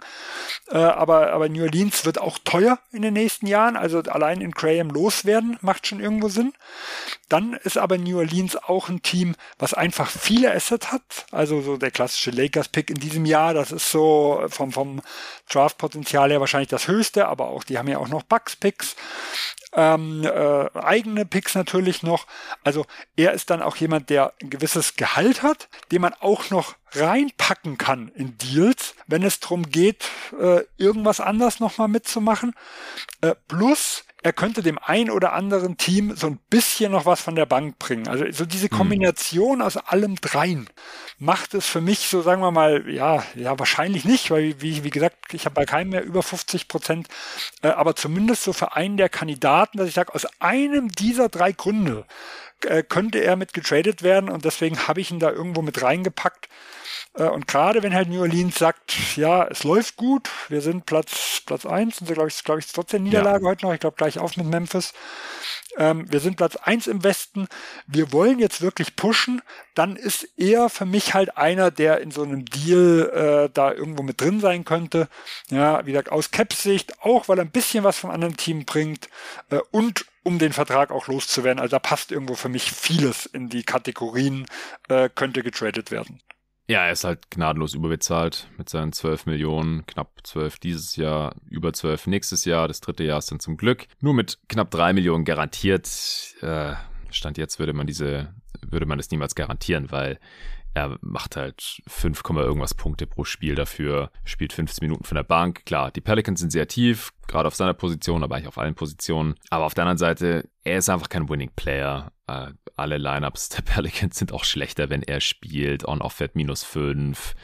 Und äh, seine Defizite sind hinlänglich bekannt mittlerweile. Das Einzige, was er ganz gut macht, ist Dreier treffen. Äh, er trifft aus dem Drei-Punkte-Bereich quasi genauso gut wie aus dem Zwei-Punkte-Bereich und äh, das auch im Prinzip über die Karriere, also Career 40 Prozent aus dem Zweier-Bereich ist halt schon echt mies und spätestens in den Playoffs ist er dann irgendwann nicht mehr spielbar. Wobei er mich da letztes Jahr in den Playoffs positiv überrascht hat. Die Suns haben ihn ja auch nicht so wirklich attackiert in den 10 Minuten, die er pro Spiel gespielt hat, aber er selber hat auch nicht so wirklich viel gerissen. Also ja, klar, Pelicans, wenn sie ihn irgendwie traden können, ohne großartig drauf zu zahlen, ist es wahrscheinlich gut, vor allem jetzt, wo Carol Lewis wieder zurück ist und äh, man ja auch da sind, der ihn jetzt spielen lassen will. Ähm, Alvarado kommt von der Bank. Also ja, klar, wenn sie ihn traden können, klar, aber ich glaube, da müsste man gerade zu viel drauflegen. Aber ansonsten kann ich deinen Case nachvollziehen. Ich wäre selber nur nicht auf ihn gekommen. Ähm, ich tue mich schwer, hier jetzt noch einen einzelnen Namen reinzuschmeißen und zu sagen, so bei dem halte ich es für relativ wahrscheinlich, aber es gibt halt noch Teams, wo ich mir sehr sicher bin, dass was passiert. Ich bin mir nur nicht so ganz sicher, wer da jetzt genau gestellt wird. also ja, ich habe mich jetzt letztendlich schon immer für einen entschieden. Äh, stellvertretend für die Knicks habe ich Cam Reddish hier noch in meiner Top 10 drin. Also ich ja. halte es bei den Knicks für am wahrscheinlichsten, dass er getradet wird. Hast du auch drin in der Top 10? Habe ich auch mit drin. Perfekt. Er weckt natürlich noch Interesse bei anderen Teams. Er ist der jüngste Spieler von denen, die da auf dem Block sind. Also die Knicks wollen ja auch irgendwie von Jelos werden, aber wollen da kein First dran binden, dann wird es schwierig, weil er einen großen Vertrag. Dann Derrick Rose ist aus der Rotation rausgefallen. Und Cam Radish ist halt immer noch ein junger Wing, der noch vor einem Jahr relativ viel gekostet hat. Da mussten sie noch einen First und Kevin Knox zahlen. Und man könnte jetzt argumentieren, dass Knox gerade eine ähnlich gute oder schlechte Saison spielt wie Cam Radish. Und diesen First bekommen die Knicks halt nie wieder zurück. Die Lakers sollen Interesse haben. muss man natürlich auch dazu sagen. Ja, ja. Der eventuell zwei Zweitrunden-Picks wird. Ja, aber, aber auch aus der letztjährigen Situation, wo Bridges und Ball quasi äh, noch in Charlotte waren, war die Wahrscheinlichkeit, dass in den nächsten irgendwann drei oder vier Jahren oder wie lange der protected ist, ähm, dass sie in der Zeit mal in die Playoffs kommen, doch recht gut. Also mm, wäre es irgendein, sag ich mal, später, sagen wir mal, 20er-Pick, sowas, war wahrscheinlich das wahrscheinlichste Outcome damals. Ja. ja. Was auch noch dafür spricht, dass er jetzt bald getradet wird, ist, dass die Knicks ähm, gerne First Mover sind nach dem 15.12. Sie sind immer früh dran. Die letzten Jahre, also das aktuelle Front Office der Knicks, die haben ja letzte Saison, wie gesagt, diesen Reddish-Trade schon äh, im Dezember gemacht und Rose vorletzte Saison haben sie den Derrick Rose-Trade ja. gemacht. Genau, das war auch äh, so der erste größere Trade in der Saison. Ja, hast du noch was hinzuzufügen bei Reddish? Ja, also es macht allein halt, äh, er ist ja auch auslaufend, also dann restricted. Man geht, genau. man kann sich momentan schlecht vorstellen, dass beide Seiten noch miteinander planen, äh, was das, was das mit angeht. New York hat ja auch einige Spieler, denen er jetzt, wenn die nicht mehr mit ihm planen, jetzt quasi dann so ein Spielzeug wegnehmen würde. Also McBride, sage ich mal nur mal also als Beispiel. Ähm, und er hat, wo er mal, er hat ja mal ein paar Spiele gestartet oder viele Minuten bekommen, da hat er auch ganz gute Ansätze gezeigt. Ich weiß immer noch nicht genau, was da schief läuft zwischen den beiden Seiten. Ja. Äh, mhm. Und für mich ist er auch ganz klar, also sowohl der Auslaufende passt, man könnte ihn anhängen an einen Dump, man könnte ihn, äh, New York wird, ist ja ein Team, was auch so immer wieder bei den Superstar Trade gehandelt wird.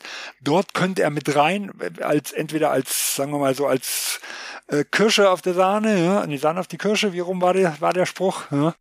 und, und, halt auch ein bisschen Gehalt füllen. Ja. Also es gibt auch so viele Gründe, äh, ihn damit zu nennen, deswegen habe ich ihn auch in meine Top Ten noch gepackt. Sehr schön. Dann haben wir jetzt neun von zehn bei dir. Da darfst du jetzt noch den zehnten raushauen. Also ich habe jetzt noch einen, bei dem ich mir äh, sehr unsicher bin und das ist äh, Richard Holmes. Weil, Sean. Äh, Rashawn Holmes, ja, ja. Rashawn Holmes. Ja, von den Kings. Ich weiß noch nicht genau, was da in Sacramento passiert ist. Also er hatte ja eigentlich vor einem Jahr, also habe ich zumindest gedacht, einen relativ guten Vertrag unterschrieben. Ich glaube, es gab auch einige Teams, die an ihm interessiert waren. Er hat davor auch eine wirklich gute Saison gespielt. Ja, äh, klar, klassisches Center-Problem, was teuer ist, aber auch hier, wir haben Center gesehen, die, die deutlich mehr verdienen. Ähm, dann kam der Sabonis-Deal, was das war, dass er dann äh, Probleme in der Rotation hat, ist logisch, aber dass er so komplett raus oder fast komplett rausgefallen ist, ich glaube, heute Nacht hat er dann wieder gespielt, äh, oder gegen Philadelphia war das heute oder gestern Nacht. Da hat er da mal wieder gespielt. Ähm, man ist sich ja einig, dass, also die Kings wollen ihn mit Sicherheit loswerden. Ja, ähm, und ich kann mir auch vorstellen, wenn die, wenn das eine oder andere Team noch das sieht, was er vor anderthalb Jahren, was man in ihm gesehen hat, dass er, dass er, sagen wir mal, relativ billig zu haben ist und recht interessant sein könnte für das eine oder andere Team, was so seine Center-Rotation noch ein bisschen aufstocken will. Ich nehme jetzt mal Toronto, die wurden gehandelt äh, mhm. im Sommer 21. Ähm, aber ich bin mir halt extrem unsicher, was da passiert ist in der Zeit. Ich kann es mir nicht erklären.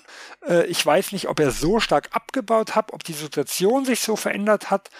Äh, und deswegen ist er für mich so der größte Wackelkandidat von meinen Top Ten ja. gewesen. Aber ich musste ihn irgendwo trotzdem mit nennen, weil es macht einfach zu viel Sinn, ihn zu traden. Ja, da hast du recht. Also ich habe ihn nicht in meiner Top Ten, aber es ist ein guter Case. Was passiert ist, ist, glaube ich, dass sie halt für Sabonis getradet haben und man will den nicht neben einem anderen Big spielen lassen, also bleiben nur die Backup-Minuten die hat sich jetzt halt Jimmy Simeto geschnappt, weil er der bessere Defender ist und es wahrscheinlich auch halt schon eine, eine bessere Connection zum Coach, zum neuen Head Coach Mike Brown gab, weil der auch das äh, Nationalteam von Nigeria gecoacht hat und somit auch Jimmy Simeto. Also ich glaube, da kam so einiges zusammen für Rashawn Holmes. Äh, neulich haben ja auch Luca und Jerry einen Pod über die Kings gemacht, beziehungsweise über die Mavs und die Kings. Und ich meine, dass sie da auch im Kings-Segment drüber gesprochen haben, dass Rashawn Holmes einfach schlechter verteidigt als Mattu. Und so ist er halt rausgefallen. Aber auf der anderen Seite hat er seine Vorzüge als Offensivcenter, hat auch als Starter schon einigermaßen überzeugt gehabt, ähm, auch wenn es jetzt nicht unbedingt zu Teamerfolg geführt hat. Aber ich glaube, so als Backup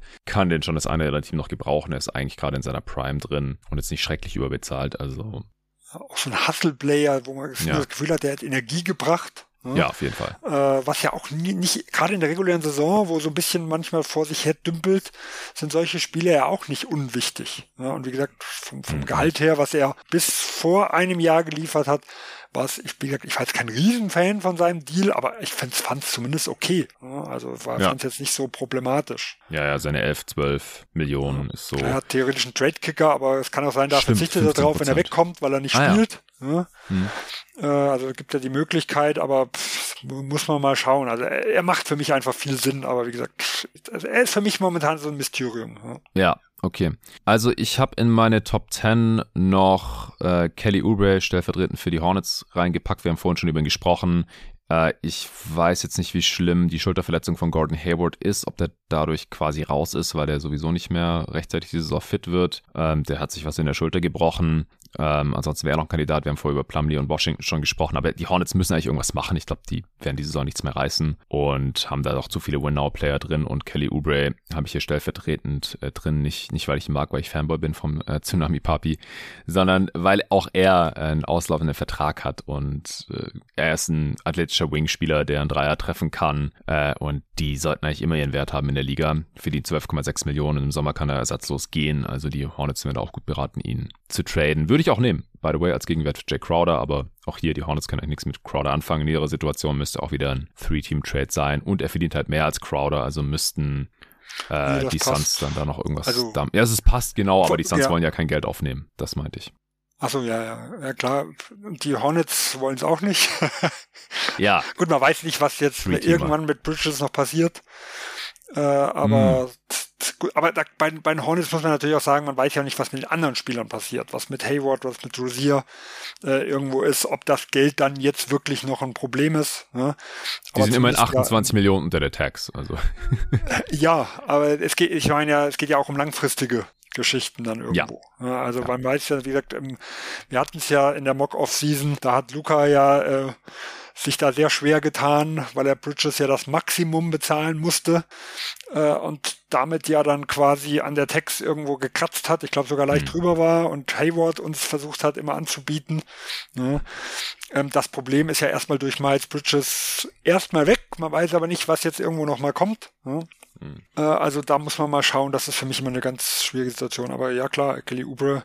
Also insgesamt habe ich die Hornets drauf. Ich habe nachher nochmal mir zwei, drei äh, Szenarien oder Fragen aufgeschrieben, wo ich zwar nicht glaube, dass es nur ansatzweise Top Ten ist, wo ich aber einfach gedacht habe, das fände ich mal interessant, nochmal so als Bonus obendrauf einfach mal kurz anzuschneiden. Mhm. Und da waren die Hornets auch mit dabei. Vielleicht, was, was hast du noch für, für einen Spieler? Sonst schließe ich das gleich mal an. Ja, voll gerne. Also ich ähm, habe hier immer noch Russell Westbrook drin stehen, stellvertretend dafür, dass ich immer noch glaube, dass die Lakers irgendwas machen werden.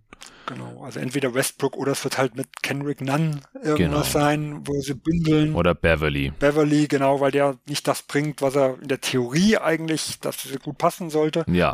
Also denke ich, da habe ich auch äh, die mir in die erweiterten Kreis nochmal irgendwo geschrieben. Ja. Und ja, das schließt auch ein bisschen an meine Frage an. Mein, meine Überlegung war, gerade jetzt nach der neuen Hayward-Verletzung irgendwo, äh, macht es nicht sogar für Charlotte Sinn, den Hayward-Rosier-Trade äh, gegen einen auslaufenden Vertrag von Westbrook zu machen, selbst wenn sie nicht viel zurückbekommen? Vielleicht nur einen äh, späten Pick-Swap oder einen geschützten Pick wäre es das, also dass sie es nicht machen, weiß ich, ja, oder, oder glaube ich, aber mhm. wäre es nicht, sind die nicht in so einer Situation, dass allein der Hayward-Deal, um den loszuwerden und um wirklich komplett einzureißen, es sogar Sinn machen würde, Terrorisier, dessen Vertrag jetzt auch nicht super ist, ja, also der ist ja auch so ein bisschen skeptisch, sogar die zwei mit drauf zu packen, um eigentlich nur zu dumpen und vielleicht noch ein bisschen was mitzunehmen, also ohne diese zwei Picks, die da im Hintergrund schweben, sondern für mhm. deutlich weniger. Rosier und Hayward straight up gegen Ross. Ja, also so ganz, so ganz grob, vielleicht kann, kann man sagen, wir Lonnie Walker nehmen wir noch mit rein. Äh, Lakers haben keine Bird-Rechte, Charlotte würde dann viel mm. Cap Space haben. Mm. Den kann man nochmal ausprobieren. Also solche Kleinigkeiten nochmal mit äh, mitgenommen, aber äh, ob man halt einfach nicht wirklich selbst Rosier abgeben sollte, um Hayward loszuwerden und um richtig das zu machen, was sie vor zwei Jahren verpennt haben, ja? Äh, einfach nochmal ein, zwei Jahre sich Talent reinholen äh, und dann auch mit deutlich besserer Cap-Struktur um Ball, um den Pick 2023 äh, dann nochmal irgendwo aufbauen und wie gesagt Rosier und Hayward dafür sogar verschiffen. Wie gesagt, immer vorausgesetzt, man kommt, bekommt kein besseres Angebot. Mhm. Ja, natürlich ja. würde ich den Markt testen, das ist ja logisch. Ja, klar. Also aus Sicht der Hornets bin ich sold, auf jeden Fall. Man wird Haywards letztes Vertragsjahr los mit 31,5 Millionen und dann halt Rosier, der noch bis 2026 immer ähm, ja so im mittleren 20er Millionen Bereich verdient. Das ist auch so gut wie garantiert.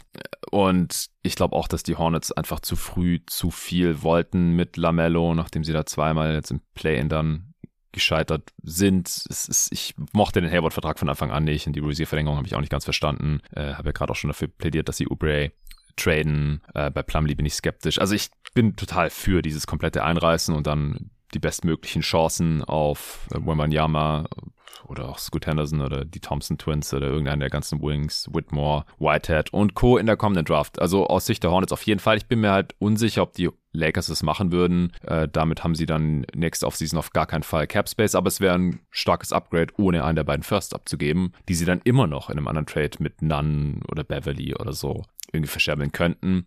Ich glaube, das würde davon abhängen, ob die Lakers das machen, wie Haywards Schulter jetzt genau aussieht. Das wurde auch erstmal vertuscht von den Hornets. Es war erstmal gar nicht klar, dass da was gebrochen ist in der Schulter, Frau bis sich sich.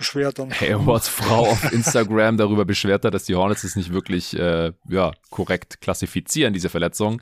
Rosier würde auf jeden Fall helfen mit seinem Shooting und, und sein Athlet. Also der wäre einfach ein Upgrade gegenüber Lonnie Walker, auch wenn er schon ein bisschen älter ist als er, aber gerade als Win-Now-Spieler gar keine Frage. Ja, also finde ich sehr, sehr interessant auf jeden Fall. Also gerade auch als Lösung für die Lakers ohne die Firsts hier zu verwenden. Wo ja anscheinend eine gewisse Zögerlichkeit besteht seitens der Bass-Familie. Was ich vollkommen verstehen Ja, kann. ja, ja, ich weiß. Ich bin da ein absoluter Gegner davon, in der Situation die First zu traden. Aber ey, Ja. jetzt, gerade jetzt, wo AD auch so aufspielt und so, finde ich eigentlich, dass sie es erst recht machen müssen. Ja, ja, und in zwei Monaten ist er wieder verletzt. Also ich, Ja. ich nehme jetzt mal das Indiana-Paket, äh, was, was immer gehandelt wird, wo viele ja da, äh, also du ja auch, sag ich mal, da Ja. schon deinen Case für gemacht hat.